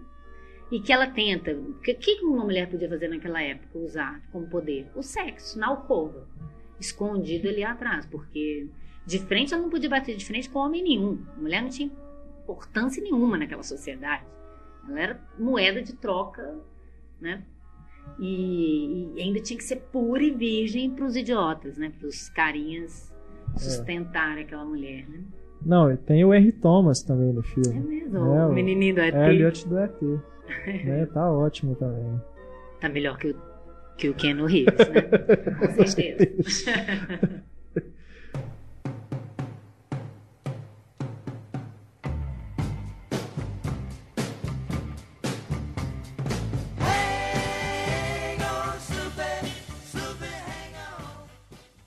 Aí a gente tem agora o, o primeiro grande salto né, de tempo aí na carreira do Forman, que agora o próximo filme dele é só em 96. Povo contra Larry Flint. É o filme que também ele foi indicado ao Oscar, né? E, como eu disse no começo do programa, por pouco né, não venceu. Quem venceu na época aí foi o Anthony Minghella por Paciente Inglês. Gosto também do Paciente Inglês, né? acho que é um grande filme, mas honestamente eu votaria no, no Forma sem pensar duas vezes.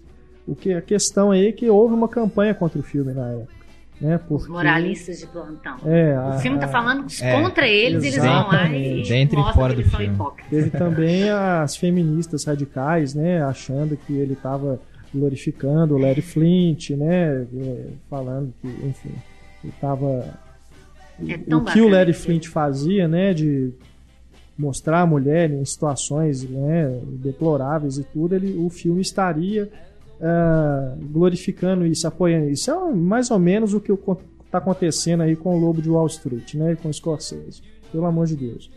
É um E você pensar levar. que o, o, o Milos Forman, ele só aceitou fazer esse filme porque ele queria falar sobre a questão da liberdade de expressão, não fazer uma biografia do Larry Flint, né? Ele fala que por ele também jogava a Hustler, né, que é a revista no lixo, porque ele não gosta, né? Mas mesmo assim ele falou assim, não vou fazer esse filme porque acho que é uma questão que é realmente importante da gente falar. Que é a fala do próprio Larry Flint no julgamento. Você pode não gostar da minha Exato. revista. Aham, Mas se você não me defender, você não vai defender a liberdade de ninguém. isso.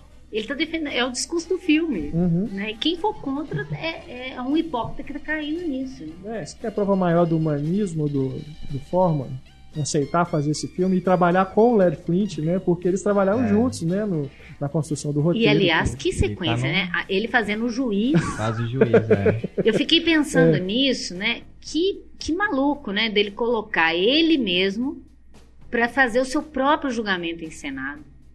Né? Ele revê aquilo ali do outro ponto de vista. Olha que maravilhoso que o Forman faz. Ele dá a chance pro cara se colocar no lugar do juiz dele no filme. É sensacional. É. né? E ele vê o tanto que foram filho da putas com ele. Tipo assim, se eu coloquei o Larry Flint no É. lugar do juiz, se coloca no lugar do réu. Uhum. Você que é juiz aí de carteirinha, julgando os outros aí, botando o dedão na frente de todo mundo, se coloca no lugar de quem está sendo julgado. Isso é Verdade. sensacional. Uhum. E aí, de novo, essa ideia do contracultural, né? Tem uma fala dele que eu até anotei, que ele fala, que ele fala com o Eduardo Norton, o advogado dele. Eu tenho dinheiro e isso me dá poder para abalar o sistema. Que é o que nem o Mozart tinha, nem o McMurphy tinha. Nem os hippies tinham. Nem os hippies tinham. Se você tiver dinheiro, você abala o sistema. Se você não tiver, você vai ser eliminado por ele. E olha que ele quase foi eliminado, o Flint. É. Tentaram de toda forma. Literalmente eliminado. Literalmente. Um doido lá que sabe lá quem é, né? É. A, mão de quem é aquilo. Uhum. E ele também dialoga com esses movimentos da, da década de 60, que num determinado momento do, do, do filme, né, o Larry Flint está fazendo um discurso, né, para falar dessa hipocrisia da sociedade mesmo, né? E, e ao fundo dele aparecem im- imagens de, de corpos nus, né, e, e de fotografias mostrando horrores da guerra, né? E, e eu, eu até peguei uma parte do discurso que é mais longa, mas ele finaliza assim: o que que é mais obsceno, né? Sexo ou guerra? Porque é uma sociedade que aceita é, mandar as pessoas lá para matar os outros e né, fazer Violência. chacinas, Uhum. mas não, não aceita um corpo nu, né? É. É. Até hoje. É muito Até legal. hoje. Ele falou: obsceno é educar os filhos como se sexo fosse ruim ou sujo. E que isso é que faz a sociedade ser pervertida e querer levar uma revista escondida pro banheiro e querer estuprar alguém, branã, branã. Porque se as pessoas encarassem o sexo de uma forma natural, isso não seria um problema tão grande para a sociedade. né? Então, é, ele, ele, ele coloca é, é, esse discurso, que aliás é o auge do filme, e, e muito legal isso, que é o que eu estava ouvindo um podcast que vocês estavam falando sobre isso, da, que a Rachel, a Eva Rachel Wood falou Sim, sobre sim. isso, né? Sim, sim. A indústria aceita, né, violência, mas cena de sexo, Cena de sexo. não. É. o Bandeiras falou isso num documentário sobre o, o Almodóvar, que eh, criticaram o personagem dele na Lei do Desejo por ser homossexual. Ele falou assim, gente, ele era um assassino. Ninguém vai criticar ele por ser um assassino? É, beleza, né? Horror. É. E, o- e o Larry Flint, ele entra pro, pro rol dos personagens controversos, né? Do, do Forman também, né? Todos, eu não tô conseguindo lembrar se, se algum filme dele tem algum personagem principal que seja aquela... Não tem, não é a característica dele de ter aquele personagem principal que é o Heróizinho. perfeito, é o herói e tal. Nenhum, Uhum. né? Todos são... E são mais São humanos, humanos. né? Porque nenhum, nenhum ser humano é perfeito. É. E, o- e os personagens principais dele, dele também não são. E, e isso, é que ele, bota ele bem, um caipira escroto, sabe? Novo rico, com aquela casa dele, tipo o Scorsese faz também com o DiCaprio. Uhum. E eu acho que o Forma ainda julga menos, porque o, o, o, o Scorsese tem uma coisa moralista ali que ele tá querendo que você fique contra ele. O Forma não. Forma te dá. Ele é assim. Qual o problema dele? Ele mexe com pornografia, ele mexe com pornografia. Ele pega um monte de mulher, pega um monte de mulher, tem uma vida de orgia, tem uma vida de orgia, mas esse não é o problema. O problema é o que a sociedade faz com ele, é muito pior. Né? Isso que eu acho mais interessante, né? Que ele não te deixa cair nesse estigma. Se você assistir um filme condenando o Larry Flint, deve ser um problema seu, porque o filme não te leva pra isso. Verdade. O Mills até perguntou pro Flint se ele ficava incomodado de ver aquilo que, aquilo que aconteceu ali na tela, toda. O que, o que ele viveu mesmo, né? O Flint falou: Não, aquilo realmente aconteceu comigo, eu não posso fazer nada. Deve ter sido muito pior. É, ué. É. E o Woody Harrison, fantástico. É, fantástico. Até aquela menina, É, Courtney Love. Courtney Courtney Love, Love. sim. É. É, que ela tava também. Ela tá também no. no mundo de Andy. É. É. Não tão bem, né? Não mas... também, mas nesse filme também é um É. personagem. Tem uma Não, é aquela cena, né, que ela tá na, na banheira, na piscina, né, nua, assim. Aquela cena até hoje ela me marca, assim. É. Eu, eu lembro, ela ficou na minha cabeça, porque ela é, é bonita e ao mesmo tempo é um negócio que te... É, é uma tragédia aquilo. É, É. decadência. É assustador e, nossa... E é terrível, porque a, a, a menina que não pode, ela era obcecada por sexo e o, o amor da vida dela tá na cadeia de rodas, não pode fazer Não sexo. pode. E aí ele toma droga pra, por causa da dor. Ela toma droga porque ela não pode fazer sexo. Então ela tem que ficar entorpecida. Uhum. né? Ele te mostra um pouco isso também. Essa sociedade insatisfeita que cai ou no sexo ou na droga, em algum tipo de, de compensação por uma insatisfação que o sistema te, te barra. Você não pode ser totalmente feliz. É por isso que as pessoas estão tentando compensar em outra coisa, em dinheiro, em sexo, em droga, porque tem alguma coisa sempre te impedindo de ser realmente espontâneo e feliz. né? É. É um filmaço. Filmaço. Produção de Oliver Stone também. Sim, É. é. Tava... Agora, tem uma, uma- De novo a montagem, né? Que eu falei. é, tem uma sequência da distribuição das revistas que é. Que, que remete muito à cena do baseado do Taking Off. Que ele vai passando para as pessoas na reunião moralista. Vocês lembram disso? Tem uma reunião moralista para falar da revista. Aí o cara fala, para falar da revista, eu vou mostrar para vocês a revista. Vai dando a revista para todo mundo ver o conteúdo da revista. Os, os moralistas tudo de olho na revista, querendo ver a revista. Um até pega lá, escondido. É. De novo, É é, é uma cena igualzinha, né? Vão provar do próprio veneno. E aquele tanto de moralista ali, tudo vai levar pra casa aquela revistinha. No Uhum. banheiro pode, ninguém pode saber não, mas no banheiro tudo bem. Né? E essa coisa de sempre condenar né, as mulheres que estão na revista e nunca condenar os homens que usam a revista pra isso. Assim, não que eu queira condenar ninguém, mas peraí, né? não, não existe só um lado, igual quem fala contra a prostituição. O problema não é da prostituta, o problema é que tem gente que vai procurar uma prostituta também. Né? Então ele, ele tenta colocar isso e eu acho que ele representa essa questão da mulher na própria mulher do, do que começou trabalhando com ele, né? E que virou uma vítima disso, tentando ali apoiar o marido, e ela vai virando a decadência. Enquanto ele tá ali tentando se reerguer, apesar de todos os males, ela vai afundando, afundando, afundando, afundando cada vez mais, né? É tão triste isso também no, no filme que ela vira um, um episódio importante secundário no filme, a relação dele com ela, né? Com a, com a mulher. E ela pega a AIDS, aí já vira um retrato também daquela porra louquice daquela Sim, época. sim. né? É, mais uma vez, um registro também de uma época. Ele faz filmes factuais, se a gente for observar, né? Em várias ocasiões. É lógico que tem esses momentos em que ele fazia o Amadeus, o Ragtime, né? O Valmont. Mas os filmes ele costuma fazer bem esse registro de época mesmo. E atualiza qualquer um, Sim. qualquer época que seja, ele traz pra agora. Pra É. ser discutido aquele tema agora. Uhum. Sim. E a outra passagem de tempo também que tem com a montagem, que eu achei muito legal, É quando ele se tranca no quarto, ele começa a tomar droga, ela falou, você vai ficar trancado no quarto só tomando droga? E, e aí, aham. Tranca a porta, aí parece quatro, cinco anos se passaram, abre a porta e tá gorda e ela decadente. Né? E, é, dentro da ideia da passagem de tempo, eles falam, gente, eles ficaram trancados no quarto? A linguagem está dizendo que sim. Como se literalmente eles se- tivessem se trancado e anulado a vida deles por quatro anos. Uhum. Então ele tem uma coisa da linguagem que às vezes não aparece tanto, como um Kubrick, que você vê de cara os enquadramentos e tal. Mas se você reparar bem pela montagem, tem umas coisas muito, muito incomuns em todos os filmes. Um jeito de articular a narrativa pela montagem que é muito Uhum. interessante. Hi, Michael. Hi, Andy. Thanks for joining us. Do you wanna you wanna sing a song together? Sure.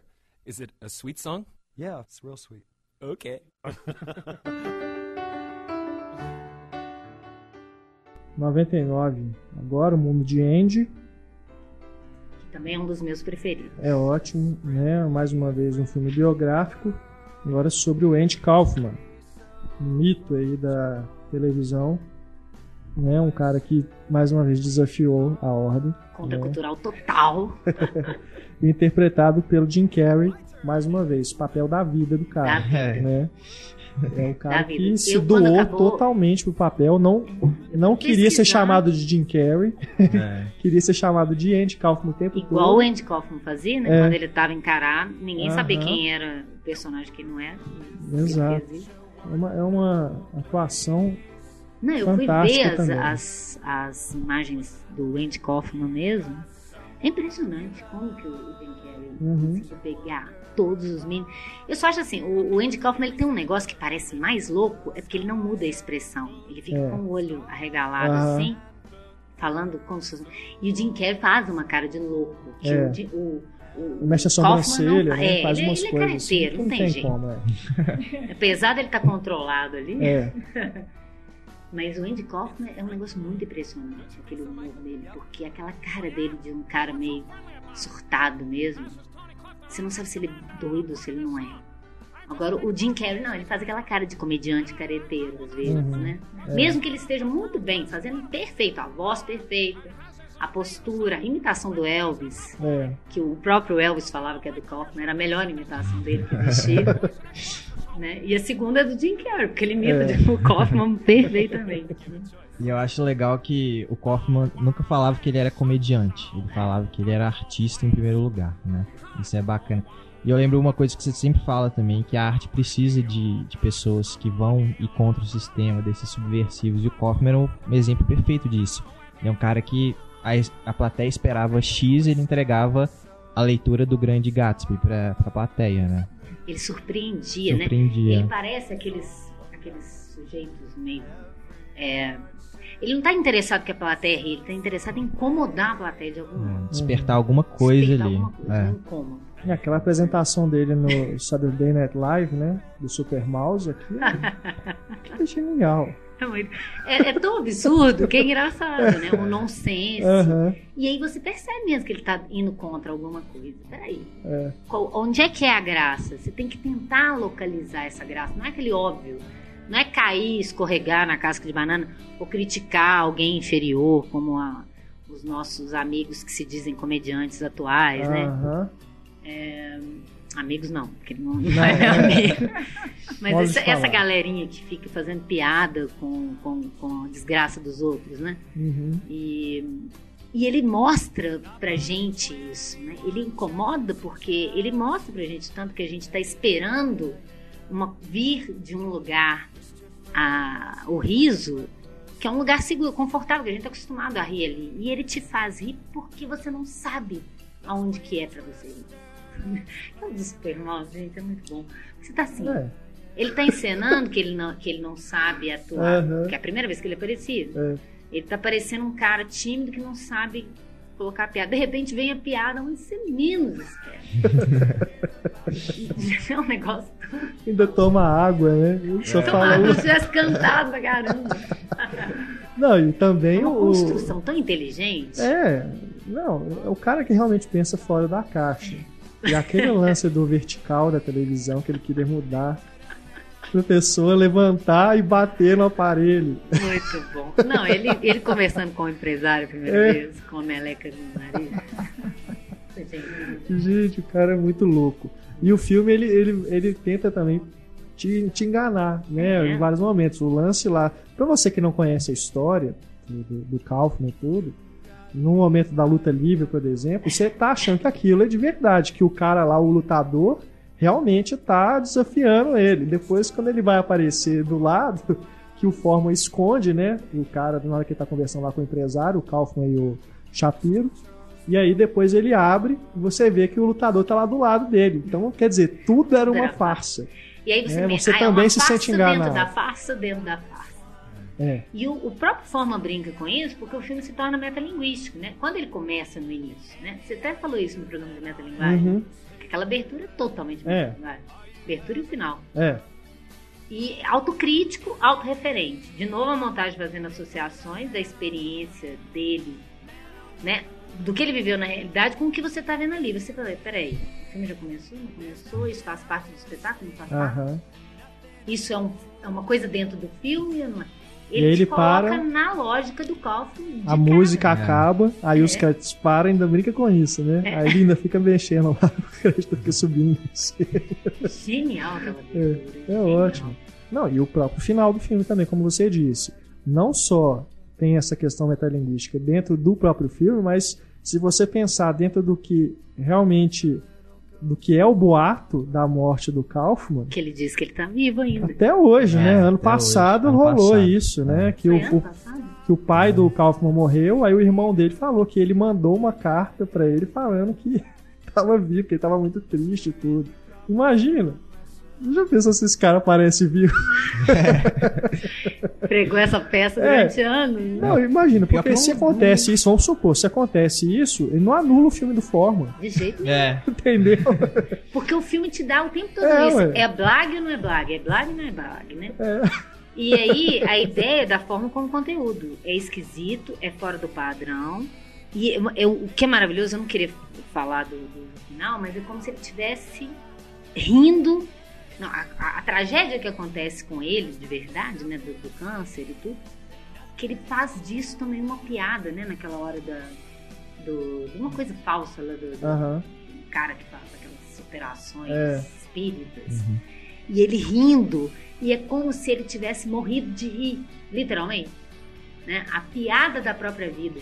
Que ele pregou Blag nos outros a vida inteira e vem Naquele pregar momento. uma com ele. Com ele. É maravilhoso aquilo, né? E aí o Kaufman te deixa isso. Tipo assim, na verdade, o Kaufman tá vivo dentro desse espírito. Se ele tá vivo literalmente ou não. Uhum. Qualquer um que prega uma peça e, e te, te surpreende dentro daquilo que você imaginava que era o que ia acontecer, você tá agindo como Kaufman, né? Então, é, e eu acho isso muito legal porque ele faz uma coisa que o Tim Burton faz no Ed Wood. Ele aborda o artista, ele não aborda o homem, até porque você não sabe quem é ele. É. Você nunca sabe, ah, não this is acesso. real me. Esse sou eu realmente. Peraí, como? Uhum. né?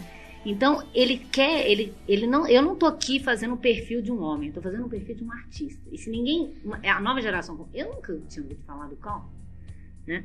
A não ser a partir desse filme, ele te dá um, um- um artista muito importante. Ele não tá só, vou fazer uma biografia de um cara pra vocês conhecerem a história dele. Não. Quero que vocês entendam que existia um artista desse naipe no mundo.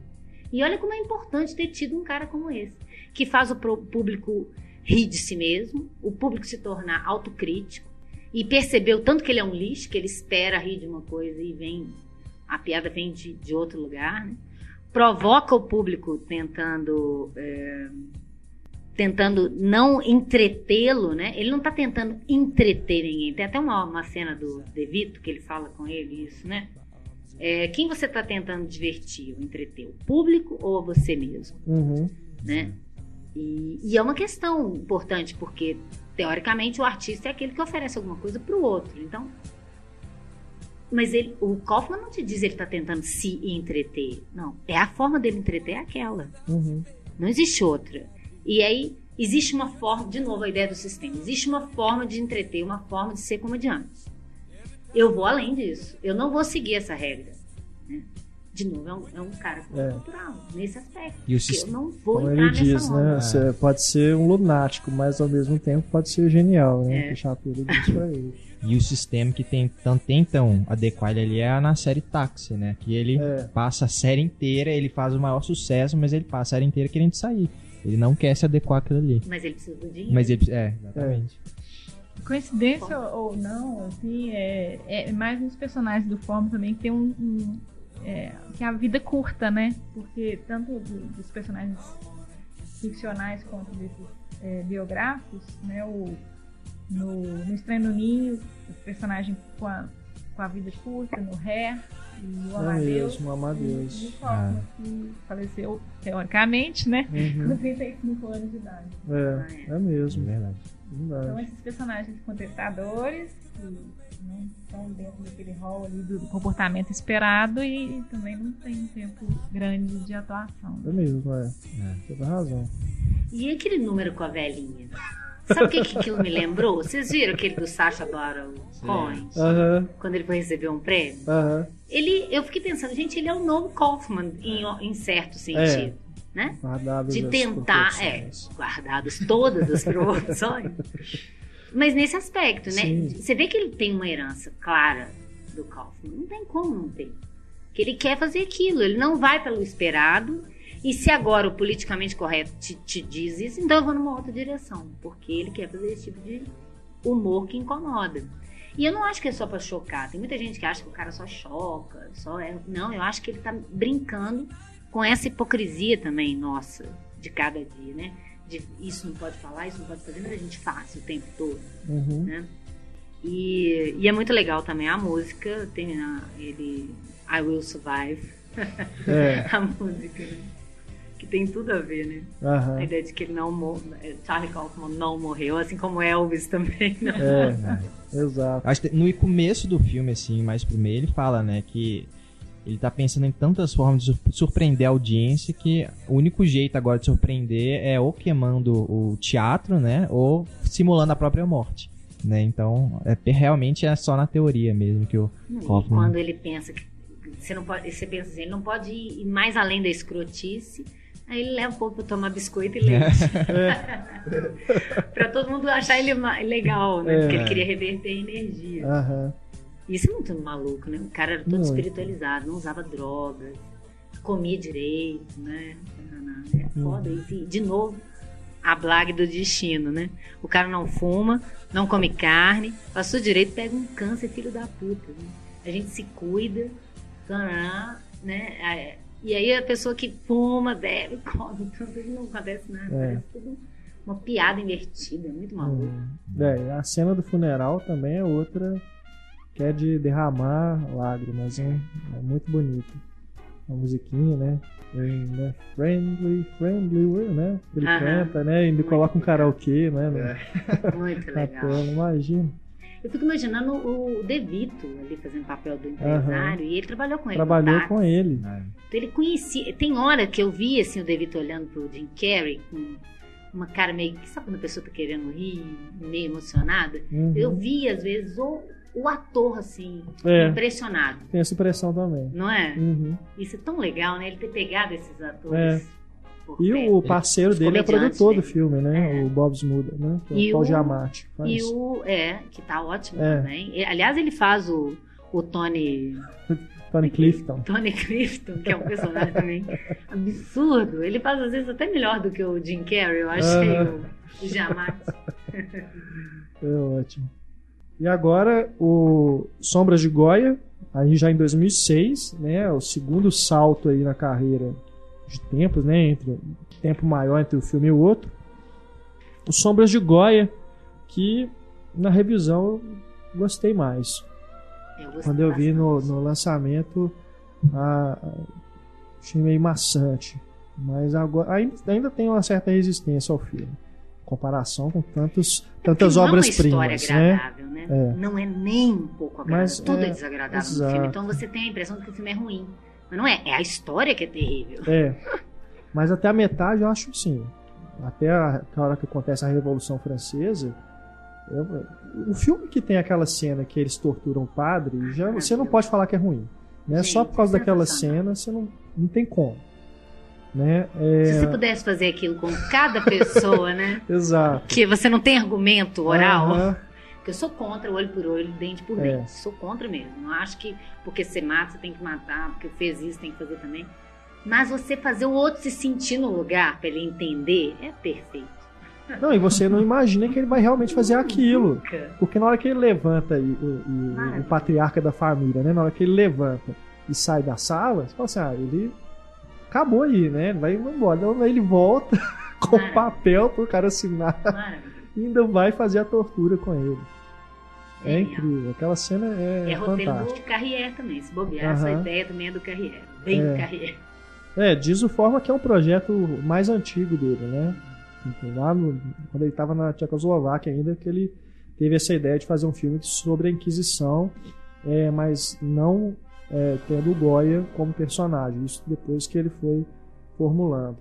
Mas, é, como eu estava dizendo, até ali a metade eu acho que é um Forma maravilhoso. É, é um filme Depois Formidável. não cair no melodrama. Pois é, depois ele passa a acompanhar só o personagem do Javier Bardem, né, que passa por aquela transformação, e aí acho que a, a coisa política, tudo, ela vai pro segundo plano. Aí o acho que, desaparece no filme. pois é, aí acho que o filme dá uma, dá uma queda. Sim, mas ainda assim eu acho. Mas ainda assim, não, bacana. só aquela fotografia, né, que inclusive, não sei, mas me pareceu que é uma tentativa até de emular as cores que o Goya usava, né, ele tem um filtro esverdeado, né, a imagem tem um aspecto diferente. Principalmente as, as gravuras, né? Sim. Goya, aquelas gravuras. Aham. Porque ele te mostra uma contraposição, né? Da, da- De novo, o Goya como um artista também. Que ele quer ser contra, ele quer fazer Aham. aquelas figuras disformes, como ele vê a sociedade, mas para ganhar dinheiro, ele tem que se submeter ao clero e ao rei. Pintar a rainha. Pintar igualzinho, né? Bem naturalisticamente, É. mais perfeito possível e tal. Mas- e ele contrapõe também, né? isso, né? Os desenhos mais naturalistas com as gravuras disformes. Desde a abertura, isso, que é muito legal. A montagem da abertura, Sim, acho muito legal. Né? As filmagens do Goya, do Clero, do público olhando, como se a gente estivesse vendo a- os desenhos dele. E ele contrapondo os desenhos com as pessoas olhando, né? Quer dizer, é o olhar do artista. Não é como tem que ser, né? O rei queria ser retardado, igual aquela rainha que queria ficar Pois é, bonita e não tinha é. como, né? é maravilhoso. Mas, é, e na verdade, ele queria muito mais pintar como ele estava vendo do que como as coisas são, entre aspas. Porque a realidade depende do ponto de vista de quem vê, É. né? Então, quando ele trabalha nessa relação do artista com a sua visão de mundo e o, e o sistema tentando enquadrar ele, também é uma coisa muito forma que depois, como você falou, vai para a história do Javier Bardem e da Natalie Portman. E aí vira uma outra coisa, né? Porque eu acho que se ele tivesse explorado isso, teria sido sensacional. Pois é. É, eu, eu sinto assim que ele fica pelo caminho, sabe? Mas é, ainda assim, um filme, um filme bom, um filme consistente. As atuações estão ótimas, né? É, embora a Natalie Portman, né? Todo mundo sabe, do, do quem ouve podcast sabe que eu sou fã da Natalie Portman, mas é, depois que há a transformação ali, até antes, né? Eu acho que é uma atuação bem limitada. É, ela né? ainda, ela, é, ela ainda não, não, é. era a Nathalie. Pois é. Apesar dela ter feito profissional. É. Eu Parece que é um, que é um ela difícil para uma menina. ainda nem 15 era uma, uma opção assim do forma não. Ele parece que ele viu uma foto dela numa revista, achou que ficava parecida com as O pinturas do, do Goya lá e ofereceu o papel para ela. Aham. É, mas enfim, o Bardem que é realmente o ator do filme, né? É o personagem que a gente acompanha mesmo do, do começo até o final. É, Mas. e o, o Stellan Skarsgård, né, que faz o, o Goya, o Goya. também é um ator que eu sou fã dele e tá ótimo, apesar, né, de como a gente disse, ele sumir, É. né, ele acaba sendo colocado em segundo É plano. depois. eu acho que, na verdade, ele não quer falar do Goya, né? Não o quer, próprio não. nome diz, né? É, Os fantasmas de Goya. Eu acho que ele quer falar muito mais da loucura da Inquisição, Uhum, da insanidade que é aquilo ali, sim, do que de qualquer outra coisa, né? Então, a insanidade da época que ele está retratando, né? E, e como que o surrealismo já nasce ali. Alguns teóricos do, do- do- dizem que o surrealismo começa nas gravuras do Goya, antes de pensar em, em- no, no próprio Buñuel, Dali e tal. Então, essa. E é tão interessante ter o Carrier no roteiro por causa disso, né? Por isso que eu achei que ele ia explorar isso mais. Essa ideia das pessoas disformes, né? Dos rostos nebulosos em meio ao horror daquela época. E ele te mostra também, assim como uma oscilação da bolsa, é, o poder do clero, Uhum. né? Porque aquele, o Michael, esqueci aquele. Lonsdale. Lonsdale, que cai, sobe, cai, sobe o poder. Uhum. E ele vai te mostrando isso. Dependendo de para onde vai o poder, um se ferra. O poder volta para a mão do outro, o outro se ferra. Né? E vai mostrando esse jogo de poder que era um horror. Devia ser um horror, gente, naquela época. Nossa, é. Você imagina? E é o mais maluco, né? Se pensar dentro da ideia do absurdo da Inquisição, eu acho maravilhoso o que eles escolhem para para ser a prisão da Natalie Portman, né? Que ele fala, ó, verifique se tem algum judeu escondido para paraná. E aí você tá vendo ela numa festa à noite com os irmãos, numa um, devia ser uma coisa muito incomum naquela É. época, uma menina de 15 anos numa taberna, Aham. mas ela tá com os irmãos, o pai deixa, o pai é um liberal, né? E aí ela. Você vê que os caras estão olhando e ela beija o pé do anão, que é a coisa mais inusitada que você podia imaginar. E não, vai ser considerada herege, porque ela beijou o pé do anão. Não, é porque ela recusou o corpo. Então é muito legal aquilo, porque você fica tentando entender por que, que ela foi condenada. E o irmão fala, mas o que, que você fez de esquisito aquela noite? Eu beijei o pé do anão. É, Ela nunca imagina que é ter recusado o corpo, que é a coisa mais. é. Na hora que o, o padre pergunta, né, o que, que você comeu aquela É. noite? Aí você fala, putz, aí eu lembrei, né, que assim, a ah, imagem tem o do negócio do porco com o judeu, É, né? que judeu não come porco. Aí que você vai falar, Mas gente. que absurdo. É uma lógica absurda. Tão absurda que é maravilhosa a vingança É. do pai. Sim, Eu sou um macaco. sim. É a mesma coisa. Vamos fazer se meu filho fala, então você é um macaco. E é muito legal porque, é, de novo, a ideia da montagem, né, na, na, na cena, que é uma montagem à la Orson Welles. O Orson Welles gostava de fazer isso, a gente falou um pouco disso aqui, né? Ele corta uma cena para outra e ele faz uma junção pela contiguidade sonora de uma cena com a outra. E na cena que o Javier Bardem está abusando dela, na hora da ela, ela, ela vai rezar e ele começa a abusar dela. Aí no corte você tem o rei rindo. Antes de aparecer o rei, ela abusando dela e o rei rindo da confissão de que ele é um macaco. E é maluco porque ele é um homem de Deus que teoricamente não tem sexo. E ele falando, eu sou um macaco e rindo, e ele tava agindo igual um, um animal na outra Uhum. cena. Né? Estu- é, abusando uma menina totalmente indefesa ali naquilo, né? É. Então ele está muito mais preocupado em mostrar essa, esse absurdo da- dessa, dessa relação da igreja, dessa hipocrisia da igreja, do que de qualquer outra coisa. né? Uhum.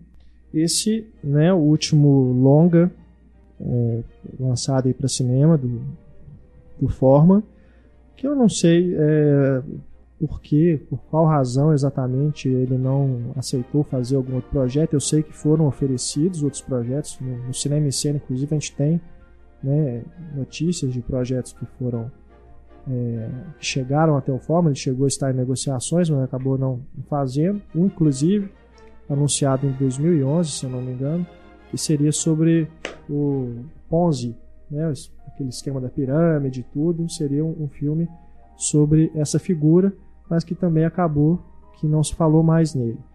É, ele filmou em 2009 uma encenação de uma peça, né, isso foi depois lançado é, em DVD e tudo, mas não é um filme, né? Realmente ele filmou a, a peça, né? filmou teatro filmado, né? Como você vê um espetáculo, uma filmagem de um espetáculo. Claro que assim como você vê no The Last Waltz, né? Um show filmado pelo Scorsese, aqui você vai ver uma peça filmada pelo Milos Forman que deve ser uma coisa de louco, mas é inédito aqui no Brasil, então difícil da gente comentar. Talvez se você pesquisar aí na internet você encontre cenas, trechos e consiga assistir. Na Né? época que você fez a dissertação, Marcelo, você tinha colocado que ele estava fazendo uma outra. Ele estava envolvido num projeto também, os fantasmas. Parecendo também o fantasma. É, eu tô, de- deixa eu achar aqui.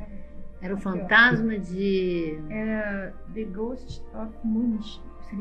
O Fantasma de Munique. É. Não, não, E ele eu- não levou isso a. Isso. Não, eu pesquisei lá na filmografia dele, não, não concluiu É. o projeto. É, é, realmente não- a gente não, não sabe, né? Eu pelo menos não encontrei é, nenhum depoimento dele, se houve realmente um desencanto com o cinema, né? Com a indústria. aceitável. É, ele tá com 82 Mas- anos também. É. né? É, tem que se levar em consideração É. também, né? E, e- pela filmografia dele, né, ele, é, embora num determinado momento, depois que ele foi para os Estados Unidos, ele tenha pro- produzido filmes com mais frequência, mas não foi com aquela frequência industrial que a gente Uhum. conhece, né? Tem, tem, tem diretor que produz, que faz um filme por ano, Um filme a cada dois outro. anos. Uhum. E ele, Ele nunca, um ele nunca entrou nesse nesse esquema, né? nesse sistema de Ele teve produção. sorte, né? Porque pra ele ir contra o sistema, ele ganhou o Oscar, então É. ele teve poder, dinheiro e poder pra É. poder trabalhar do jeito que ele quer. É. Não é isso. Se a gente observar todos os filmes que a gente comentou aqui, mesmo aqueles em que a gente apontou problemas, ainda assim são filmes que a gente falou muito mais é, bem do que mal. É. Né? É realmente um, um grande diretor.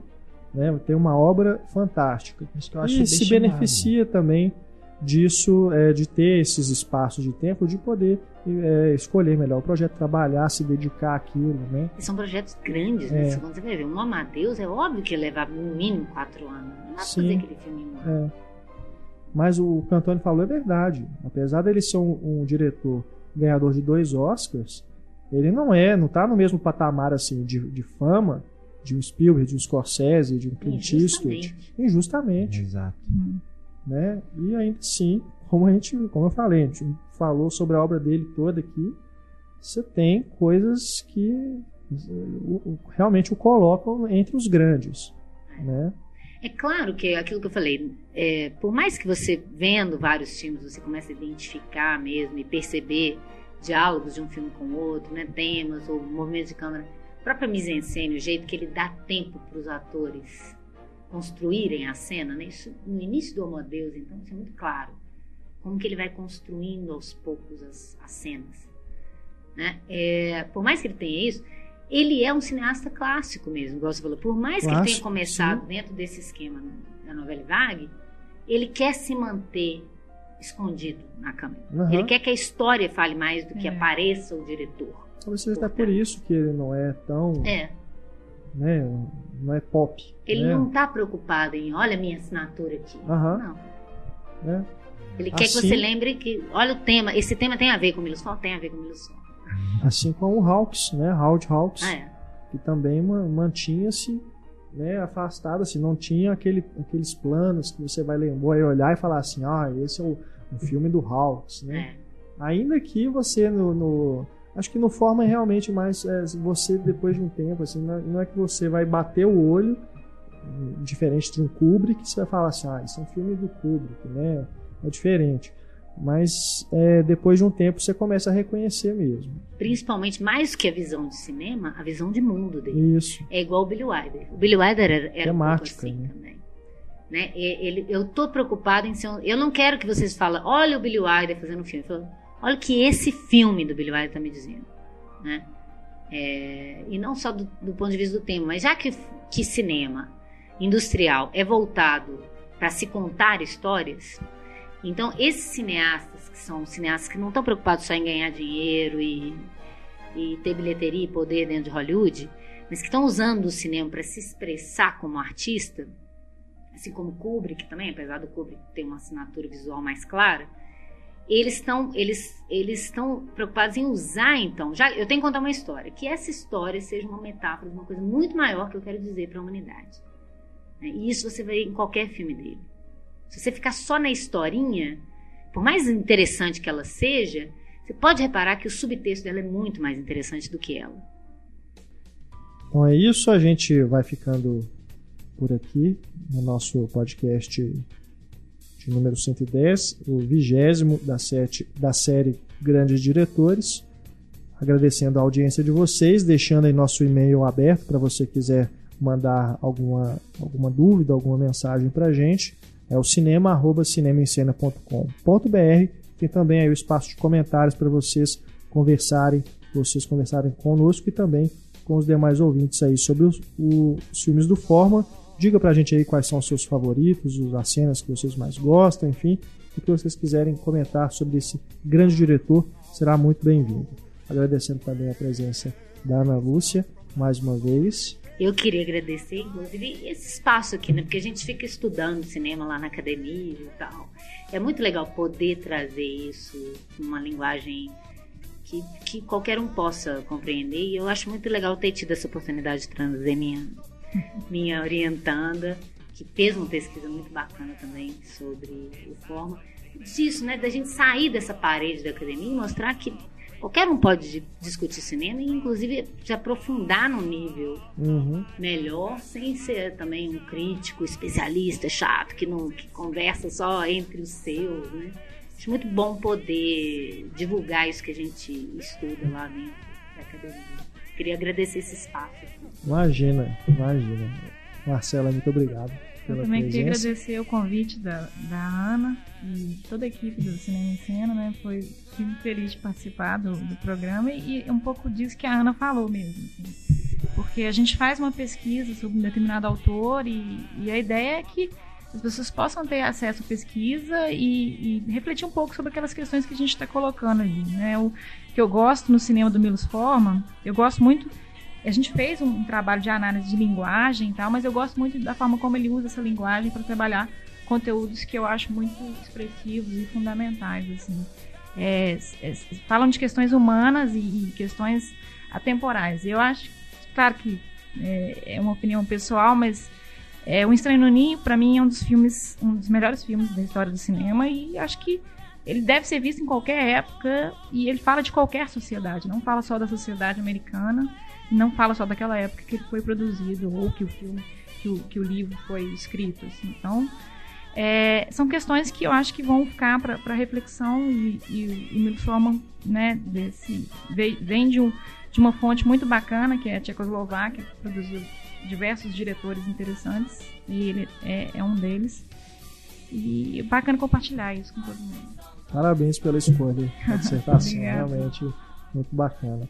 E já avisando aí, sem mistério nenhum, que o nosso próximo grande diretor, Eduardo Coutinho, né, em vista, inclusive, de toda a tragédia que aconteceu recentemente, mas era um diretor que já estava no nosso planejamento, né, eu já havia, enquanto, ser- enquanto eu me preparava né? para o Milos Forma, eu já pensava nas pessoas que eu iria chamar para o próximo, que é do Eduardo Coutinho, então Fica aí então, é, já combinado, vocês aproveitem já, né, toda essa comoção que está em torno do nome dele para assistirem aos filmes e a gente muito em breve volta aqui com o nosso podcast Grandes Diretores para falar sobre a obra desse grande cineasta.